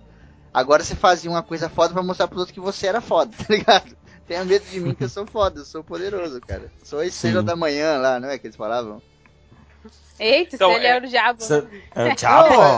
Não, Estrela tinha da uma- manhã, porra. não, pô, tinha uma treta assim, não é? Que o faraó era a estrela da manhã, não era? Ah, não, acho que não. Sim. Eu acho que Ah, tem. Se não alguém não estiver ouvindo aí e ver isso, fala pra gente. No Império Novo tem uma coisa muito legal, é o surgimento da primeira e única faraó mulher, a Hatshepsut, Verdade, bem lembrado. né? E ela, ela meio que usurpou o trono do Tutmés III enquanto ele ainda era meio criança, assim, para adolescente. E a história, a história dela é super controversa. Já cheguei a estudar que o povo ficou revoltado contra ela, falaram, tinham várias calúnias em relação a ela, que ela era devassa, esse tipo de coisa. E, assim, de certa forma ela era muito errada, porque a ideia dela era realmente de usurpar o trono do Tutmés. Mas assim que ele teve idade suficiente, ele chotou ela de lá, ela já não tinha uma boa fama. Mas ela não, não, sim, não prejudicou o Egito de forma alguma, pelo contrário, fez muita coisa boa. Ah, mas Mas ela não era boa gente mesmo. Ah, Como mas- pessoa, ela era eu não safada. sei, eu não sei. Eu acho que há controvérsias. Porque tem muito negócio do preconceito com a mulher também aí, né? Eu acho que tem isso. Tentaram até apagar ela. porque É, falou, meu. Não, como Sim, uma é mulher, verdade. faraó e tal. Sim. né? Chegaram a pagar escritas em onde, e cartuchos onde ela havia sido né, mencionada, colocada Uhum. como faraó na, na época.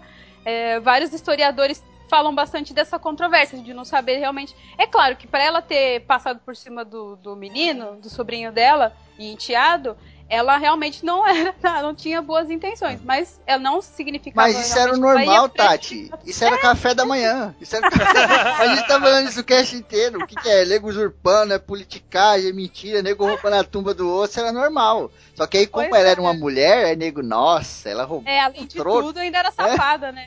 Era- Ah, era uma meretriz, né? Não, seu as- normal. Isso é foda. As minas do Egito, elas manjavam do Paranauê, cara. Como assim? Ah, Mas só uma coisinha, Tati. Depois dela teve outras poucas faraós, mas teve mais faraós mulheres depois. Ela foi a primeira, mas teve outras, inclusive a Cleópatra, né? É, Tipo, a- o Cleópatra, último faraó foi mulher. Verdade. Nossa, cara, a Cleópatra safada pra caralho. Não, não Olha é. aí, cara. olha aí, não. aí. Isso aí, ó. Era Vamos muito chegar. safada, Eu cara. acho que a gente Calhou, merece um cast pra falar de Cleópatra. Olha aí. Isso é uma. Que tá desviando a, a Cleópatra de verdade da história. A Cleópatra- Ali era o defensor da Cleópatra. Não, cara, porque, pô, a Cleópatra, ela era uma governante muito inteligente, ela era esperta, e era isso que fazia ela ser foda. Não Ah, era mas ela não pode ser ela não era safada. bonita. Ela não pode ser safada? Ah, mas quem disse que ela era safada? Isso aí só em Hollywood que fala. É, ela não era. E ela, não era- ela ia pegar a galera assim, ela era inteligente, sagaz mesmo, é, É. verdade. Ela era inteligente. Isso aí eu acho que é reduzir a mulher a ser só bonita. A mulher não pode ser inteligente. Aê! Vote em mim 2016! Arieira, Ela pode- pode ser inteligente, mas a mulher inteligente safada é muito melhor. Vamos mudar de assunto. Cara, vai ó, apanhar da- sabe que de uma certa moça. A Cleópatra pegava uma bolinha de barro oca, enchia de besouro, e os besourinhos ficavam lá dentro prrr, tremendo. E imagina o que ela fazia com essa bolinha tremendo. Fontes Não, históricas. mano, Quero fontes é, históricas. Quero fontes históricas. Pô, mas né? isso tem aí na história. É, tem É. na história que. Tem lá no filme, filme da múmia, né, Febrini? É, tem na história. é.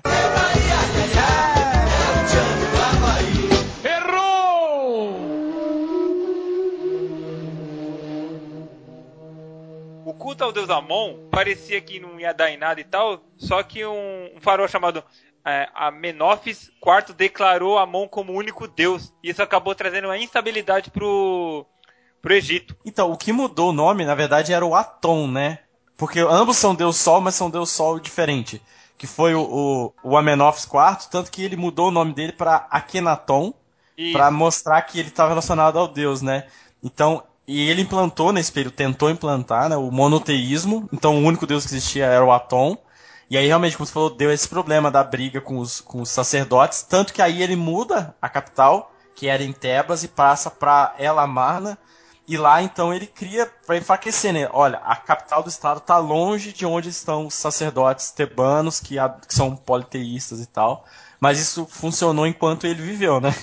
Ele é, morreu. quando a- acabou. ele morre, acaba tudo. Tipo, a É. coisa volta como era antes, assim. Esse, É, e esse ele- foi o Herdeiro, né? Esse aí foi o É, Amenófis. o Amenófis ou Amenhotep. Tem os dois nomes, vai encontrar com os dois é nomes. mais da hora. É, já vai da tradução, né? É É, vai da tradução, é. Amenhotep eu Amenhotep só é lembro de Imhotep. ah, que a gente esqueceu de falar. O Imhotep é o arquiteto que construiu a primeira pirâmide. A gente esqueceu de falar isso. Olha que Isso, foda. ao contrário do que mostra no filme, lá ele é sacerdote, na verdade ele não era, não. É o que o Arieira falou, tá correto. Pensei que a Tati ia falar, ao contrário do que mostra no filme, não adianta ficar falando Imhotep no meio do zumbi, que a gente vai te defender. Não adianta. É melhor correr. Não, mas esse tipo de coisa acabou abalando um pouco a estabilidade e começaram Sim. a ter revoltas novamente. Que essas revoltas foram controladas por Sete primeiro. Sim. Aí, mas antes, só rapidinho, o, o, o Branco, o, antes do Sete primeiro teve o Tutankhamon, que é o filho do, do Amenhotep, né? Que é muito conhecido, mas ele é muito conhecido só porque é o único faraó que a gente encontrou a tumba intacta, né? Porque ele, na verdade, não fez absolutamente nada. Ele morreu muito jovem, morreu acho que com Morreu. 17, 18 anos. né? É, 18 anos, aham. Então, assim, ele. Aí existem várias coisas, né, sobre o, o- a maldição do Tutankhamon, a morte E, é, dele. e detalhe, ele foi, ele foi morto na crocodilagem também, né? Sim, E sim. Jogaram ele no que- crocodilo. No Nilo, pô, crocodilo tem bastante. Não, é sério, ele teve uma intriga política lá e mataram o moleque. Sim. O, o crânio dele tem marca, né, de que ele foi, foi morto. To- Tomou headshot, cara. É. Vamos O falar. filho do Ramsés, ele Hum. foi o, o próximo faraó e ele construiu muitos, muitos templos, é, estátuas e obeliscos. Uhum. E Ah. ele foi também o faraó que teve mais filhos. Ele- Ah, é mais de 100, é verdade. 100! Caralho? Sério? Eu sabia que ele tinha mais, é, mais filhos, mas não sabia que eram Sim, 100. ele teve mais de 100 com 27 esposas. Pô, Ai, É, mas era filho daquele jeito, né, meu? Sim, sim. Não é, é. que morava lá no palácio, aquela porra toda, né? Alguns sim, mas a maioria não. Mas assim, ele tinha. Era normal que os, os faraós tivessem. Ele tinha a esposa oficial, né? Que inclusive seria sempre uma meia-irmã dele. Que no caso do, do Ramsés era a Nefertari. E, e ele tinha outras esposas que eram esposas dele, mas a, a oficial ali que ia gerar o herdeiro era essa meia-irmã. Então, todo faraó, por, ele ser, por esse casamento, ele sempre era filho e a sua mãe, além de sua mãe, era sua tia. Então ele sempre filho da mãe, que era tia também. Bizarro. Bizarro, né? Ele foi muito importante, né, cara? Essas paradas de campanha militar, tinha uma visão meio diferente, Foi. assim, né? Então, ele. O Ramsés ele teve à frente da Batalha de Kadesh, que é conhecida como a primeira grande batalha da história, né? Assim, em termos de ser uma batalha monumental. Porque tinham. Reuniu, imagina, a gente tá falando em 1200 antes de Cristo, mais ou menos. Tinham 20 mil egípcios contra quase 40 mil hititas. Caralho. Então, foi uma coisa assim. Né, é considerada a primeira grande batalha, aconteceu no que hoje é a Síria, ali, que, onde viviam os hititas, né? E o imperador hitita, que é o Muatali. O que acontece é que eles tinham mais, mais soldados, só que os egípcios tinham uma. Um, as armas eram melhores e principalmente o, o, o, o- carro de guerra deles era melhor. Porque o carro de guerra dos egípcios era melhor para luta a longa distância e dos hititas era melhor para luta a distâncias mais próximas, né? Só que ninguém ganhou essa batalha e também foi considerado o primeiro acordo de paz da história, né? Que eles acabaram, depois de muitas perdas dos dois lados, pararam a batalha, voltaram para suas terras e cada um voltou para sua terra e contou que tinha ganho a batalha. Tanto o Ramsés quanto o Muatali falou que tinha ganho. Isso acontece até hoje pros Estados Unidos e Vietnã. Poxa, com certeza, com certeza. É bizarro, né? Não, não. Fode a vida Mas- do historiador, né, cara? É. Como forma de, de selar esse tratado de paz, o Ramsés II casou com a filha mais velha desse imperador, que o nome Uhum. dela era Ra- Hattusil, e eu só consigo imaginar um rato tossindo. Nossa senhora. Ratio. Hattusil. Eu tô vendo uma informação aqui que eu não sabia. Nessa batalha que a Arira falou, o exército era dividido em quatro partes e quatro- cada uma dessas partes era o nome de um deus, né? Que era o Amon, o Ré, o Ptah e o Seth. Ou é Sete, né? É, eu não sei. O cara já chegava fazendo uma parada interessante. É. E eles Eles soltavam poder também, com o nome do deus. o Cada homem ataque do era Ra um soltava raio, né? É. Ha! Vai, vai sair um filme aí, né, dos egípcios aí, que todo mundo era alemãozinho, branquinho. muito foi- Nossa, eu vi ontem o trailer, eu falei, onde que só tem louro no Egito, gente? Vocês estão de sacanagem comigo. Ah, colocaram o, o, o Leônidas lá, meu. Eu falei, não, mas Leônidas é espartano, caralho. Não, cara, eu vi aquilo foi muito bizarro, muito bizarro. Jaime Lannister vai ser, sei lá, o Horus, sei lá que porra que ele vai ser. Aonde? Puta que É. pariu. Onde, Fora que é um CGI muito cagado, eu achei muito escroto. Sim. Ai, E eu vou falar em Tem cinema. certas coisas que não tem como dar certo, né, cara? Você Não, bate já- um olho no trailer e fala, meu Deus, cara, quase as É. ideias, cara. Mas assim, falando em cinema e em Ramsés, a gente tem que desmentir também a outra coisa que tem no filme da Disney, tem no monte de filme por aí, que o Ramsés era o faraó da época da, da fuga dos hebreus e que o Moisés foi criado junto com o Ramsés, essa história, né? Na verdade, o Calma, Moisés. calma, e- calma. Na verdade, não, calma. Ah, Você fala na verdade, você já exclui todo o resto. Pode ter Como gente que acredita no, no outro resto. Não, não, é porque assim. Não, não, é- Arieira refutando a história aí. do Egito. Refutando a Qualquer, guerra. Não, qualquer historiador, a porra toda. Grande livro. historiadores aí mandem e-mail xingando o Arieira. Mas é assim, ó, na Bíblia não fala qual é o faraó. Não existe na Bíblia menção ao faraó. E as pessoas, na literatura e no, no cinema, depois colocaram que era o Ramsés, porque o Ramsés é o mais conhecido. Só que, historicamente, a fuga dos hebreus ela acontece mais de 300 antes, an- anos antes do Ramsés nascer. Então, acho um pouco difícil. Ou eles demoraram muito para fugir, ou não era o Ramsés o rei, o, faraó. Tinha muito trabalho pra fazer. Era, cara, muita coisa. Legal É que, que eu- tem um poema conhecido como poema de Kadesh, né? Ele foi encontrado em cinco templos diferentes, cara, pelos historiadores aí. E fala que nessa batalha o Ramsés foi abandonado por todo mundo. Ele ficou sozinho lá na carruagem. E aí ele fudido lá, né, mano? Na frente dos hititas lá, ele fez uma prece a Amon. E o Amon foi lá e transformou ele num super guerreiro e ele matou todo mundo sozinho. Só que esse Senhora. filme- Isso, isso que é campanha de marketing. Isso aí é marketing puro, né, cara? Porra. Falam que o Heródoto que era o mentiroso da história. Isso aí é muito lorota, cara. Ele aprendeu com isso aí, né? Ele aprendeu daí. Só pode. Exato.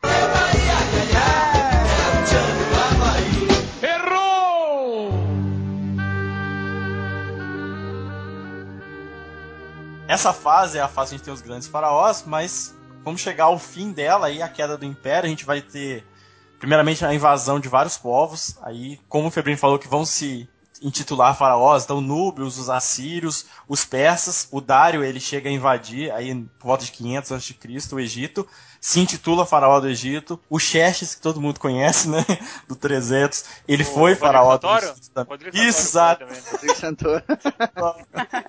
É, É porque Mas o que a gente- aconteceu? A- O Egito ele tava tão rico que ele se tornou algo tentador pra galera que tava em volta. Meu, os caras tá Não foi só coisa rico. pra caramba, tão, É. tão com muito tempo, os caras tão cheios da E grana, não foi só ouro, rico, vamos Branco. lá. A pegada foi o, o conhecimento. O Egito começou a ficar conhecido. Porque, tipo, o mundo inteiro conhecia o Egito. Virou um, o bagulho virou uma mitologia, né? O próprio lugar virou uma mitologia. Então, putz, todo mundo queria ver o que porra que tinha lá, né, cara? E também a gente vai ter até o fortalecimento de outros impérios, por exemplo, os gregos, que aí a gente vai ter o, né, os macedônios, aí com- chegando no Alexandre Magno, no Alexandre o Grande, em 332 a.C.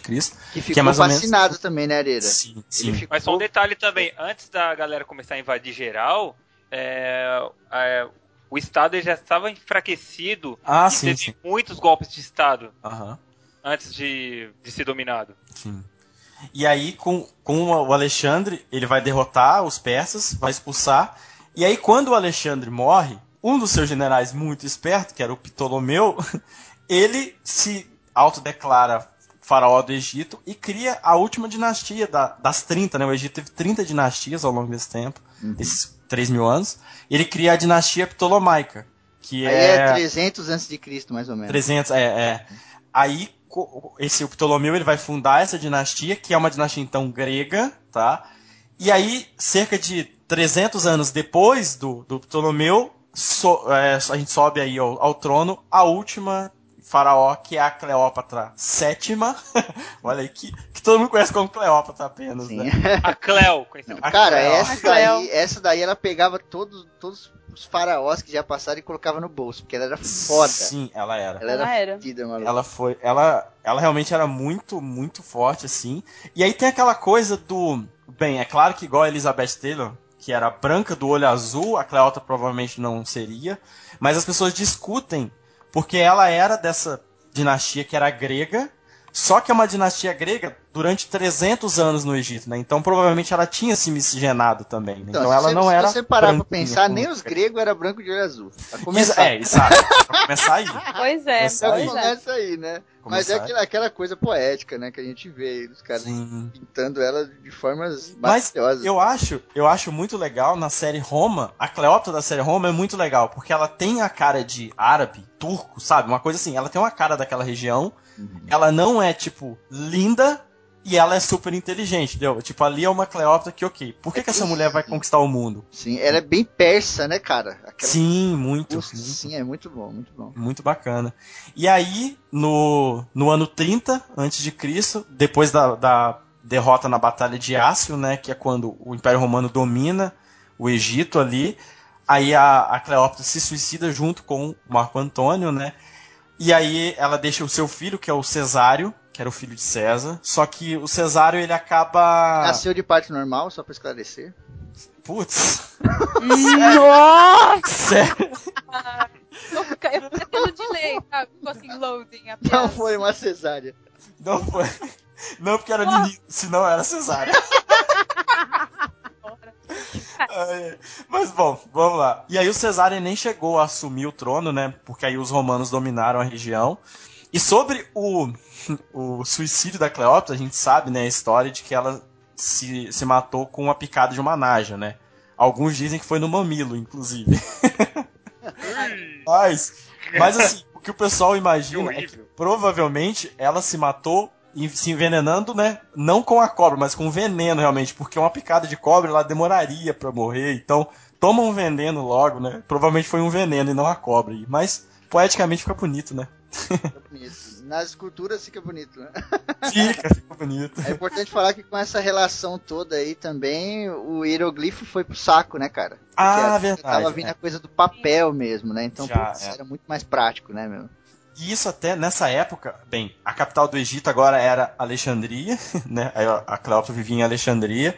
E aí você tem até uma mistura de, da influência grega mesmo ali na- nas construções, que infelizmente, né, a maioria dessas construções, praticamente tudo, tá no fundo do mar, né? de- devido a terremotos e tal, isso foi perdido, né? Assim como o farol de Alexandria. A biblioteca foi queimada, então infelizmente a gente perdeu muito do que dessa parte da Alexandria dessa época clássica, né? Sim, sim. Por falar nisso, eu tenho uma dica aí para os ouvintes. Tem um filme com a Rachel Weisz também, a mesma atriz que faz a Múmia 1 e o 2, chamado Ágora, onde ela é uma filósofa e ela trabalha, acho que se não me engano, ela tem acesso a Alexandria e tudo mais, e mostra todo esse período que o Arieira falou, esse finalzinho, esse caos, a destruição de Alexandria, toda essa, essa queda, essa mudança, né? sim. Uhum. É a é- Hipátia. é muito- é a é a Hipátia. Hipátia, Eu fiz um post exato. lá no Descolado sobre a história dela. Isso, eu lembro quando você fez, aí tem o post do, do Febrini também, vão atrás, é muito bom. Dá Mas ela raiva, não era da época raiva. do. Ela não era da época do Ramsés, não, porque deu empátia, não? Nossa! Nossa! Nossa. Cara, a Hipátia era tão. A Hipátia era tá, tão. tá foda hoje, tá, tá complicado. Tá A foda. Hipátia era tão fodida que é estabelecida a ela a invenção desse contagiro que você tem aí na sua casa pra contar água, tá ligado? Lá no relógio. Uhum, ela que verdade. inventou esse dispositivo, cara. Pra saber quanto de água que tá passando ali pela tubulação e tal. O legal é que o Febrinho falou assim, que é, isso é dado a ela, a invenção desse contagiro que você tem em casa, e eu assim, que caralho é contagiro? Aquele da água, tá ligado? Que rodando. Tô ligado. assim, ó. Não, antes de você falar, eu fiquei, o que, que é isso? Eu não tenho, não. É, bom, aqui a gente tá falando de o Egito Antigo, né? Assim conhecido. Então, a gente vai parar aqui no ano 1 aí antes de Cristo, e tal. Importante falar que há 30 antes de Cristo, o Egito se torna uma província de Roma. Isso é muito triste, né? Muito. Tipo, Hum, sei lá, demais. Roma foi foda, né, mano? Anos, né? É, então, tipo, Roma é foda, puta, Roma dá 500 cash também, mas puta, é a história toda, né, cara? E aí o bagulho virar uma província, assim, e ser invadido tantas vezes e tal, com, sei lá, acho que os governantes muito fracos. O Egito acho que era um lugar muito forte com governantes muito fracos, né? É, acabou. E É daí pra frente nunca mais, né? Foi dominado pelos árabes depois, até a independência. Aí depois passou a ser território britânico e tudo, né? Nunca mais. Sim, sim. Teve a Nunca glória. mais se virou rever. bagunça. Aí todo mundo dominou, todo mundo saiu. Ah, não, depois dos romanos já era. Porque, tipo, os gregos, Alexandre, quando chegou lá, tinha um respeito. Sim, sim. Tá exato. ligado? Você, acho que no filme dele retrata um pouco disso. Ele chega lá, ele come com as pessoas lá, ele faz um banquete e tal. Ele Uhum. elogia. Os romanos não, mano. Romano é outra pegada. É tipo Roma por Roma, tá ligado? Então, é, chegou meio com a violência, né? Então, não agregou cultura igual outros povos fizeram e tal. Daí pra O- frente foi só merda. É, exatamente, né? A- por isso que a gente considera o fim, quando ele passa a ser a província do Império Romano, é o fim desse Egito antigo. Porque até aqui, o Alexandre e o- os macedônios durante ali, eles mantiveram o quê? Olha, ainda é Egito, entendeu? Pode estar dominado, mesmo quando antes eram os persas, eram os núbios, ainda era Egito. A partir de agora, isso é território de Roma, entendeu? Exato. Aqui é Roma agora, não é mais Egito. Né? É, e muda tudo, né, cara? Muda a religião. Aí no primeiro século já vem cristianismo foda lá em Alexandria, já vai pra todo lado, sabe? Aí essa coisa da religião e do- dos rituais, que era muito rico, né? Pa- Parar de mumificação. Os romanos, olha que bizarro, os romanos permitiam a mumificação. Mas Sim, depois que verdade. chegou o cristianismo, não permitiram mais. Sim, também. Foda, é. né, cara? É, enterrou Aí- tudo, né? Uhum. E uma coisa que é legal a gente falar é que as múmias mais antigas do mundo são as daqui dos Andes, né? Não são as do Egito. Apesar de serem as mais conhecidas, as múmias dos Andes são mais. Elas têm É, múmias de mesmo? quase. Sim, tem múmias de mais de 8 Caramba. mil anos nos Andes. Mas é por causa do frio, não é? Que ajuda, fora todo é. o processo, né? É. É Mas verdade. o processo, tanto que o processo do pessoal dos Andes, ele é mais simples que o dos egípcios até, né? Mas é pelo frio e ser árido também, né? Porque o Atacama é o deserto mais seco do mundo e é frio, então por isso eles ficam lá. É, o ambiente favorece, né? É, favorece. É, você fala isso aí porque você não conheceu minha professora de história, cara. Ah, Tá conservado, hein? a múmia ainda anda. Quem disse que a múmia não volta?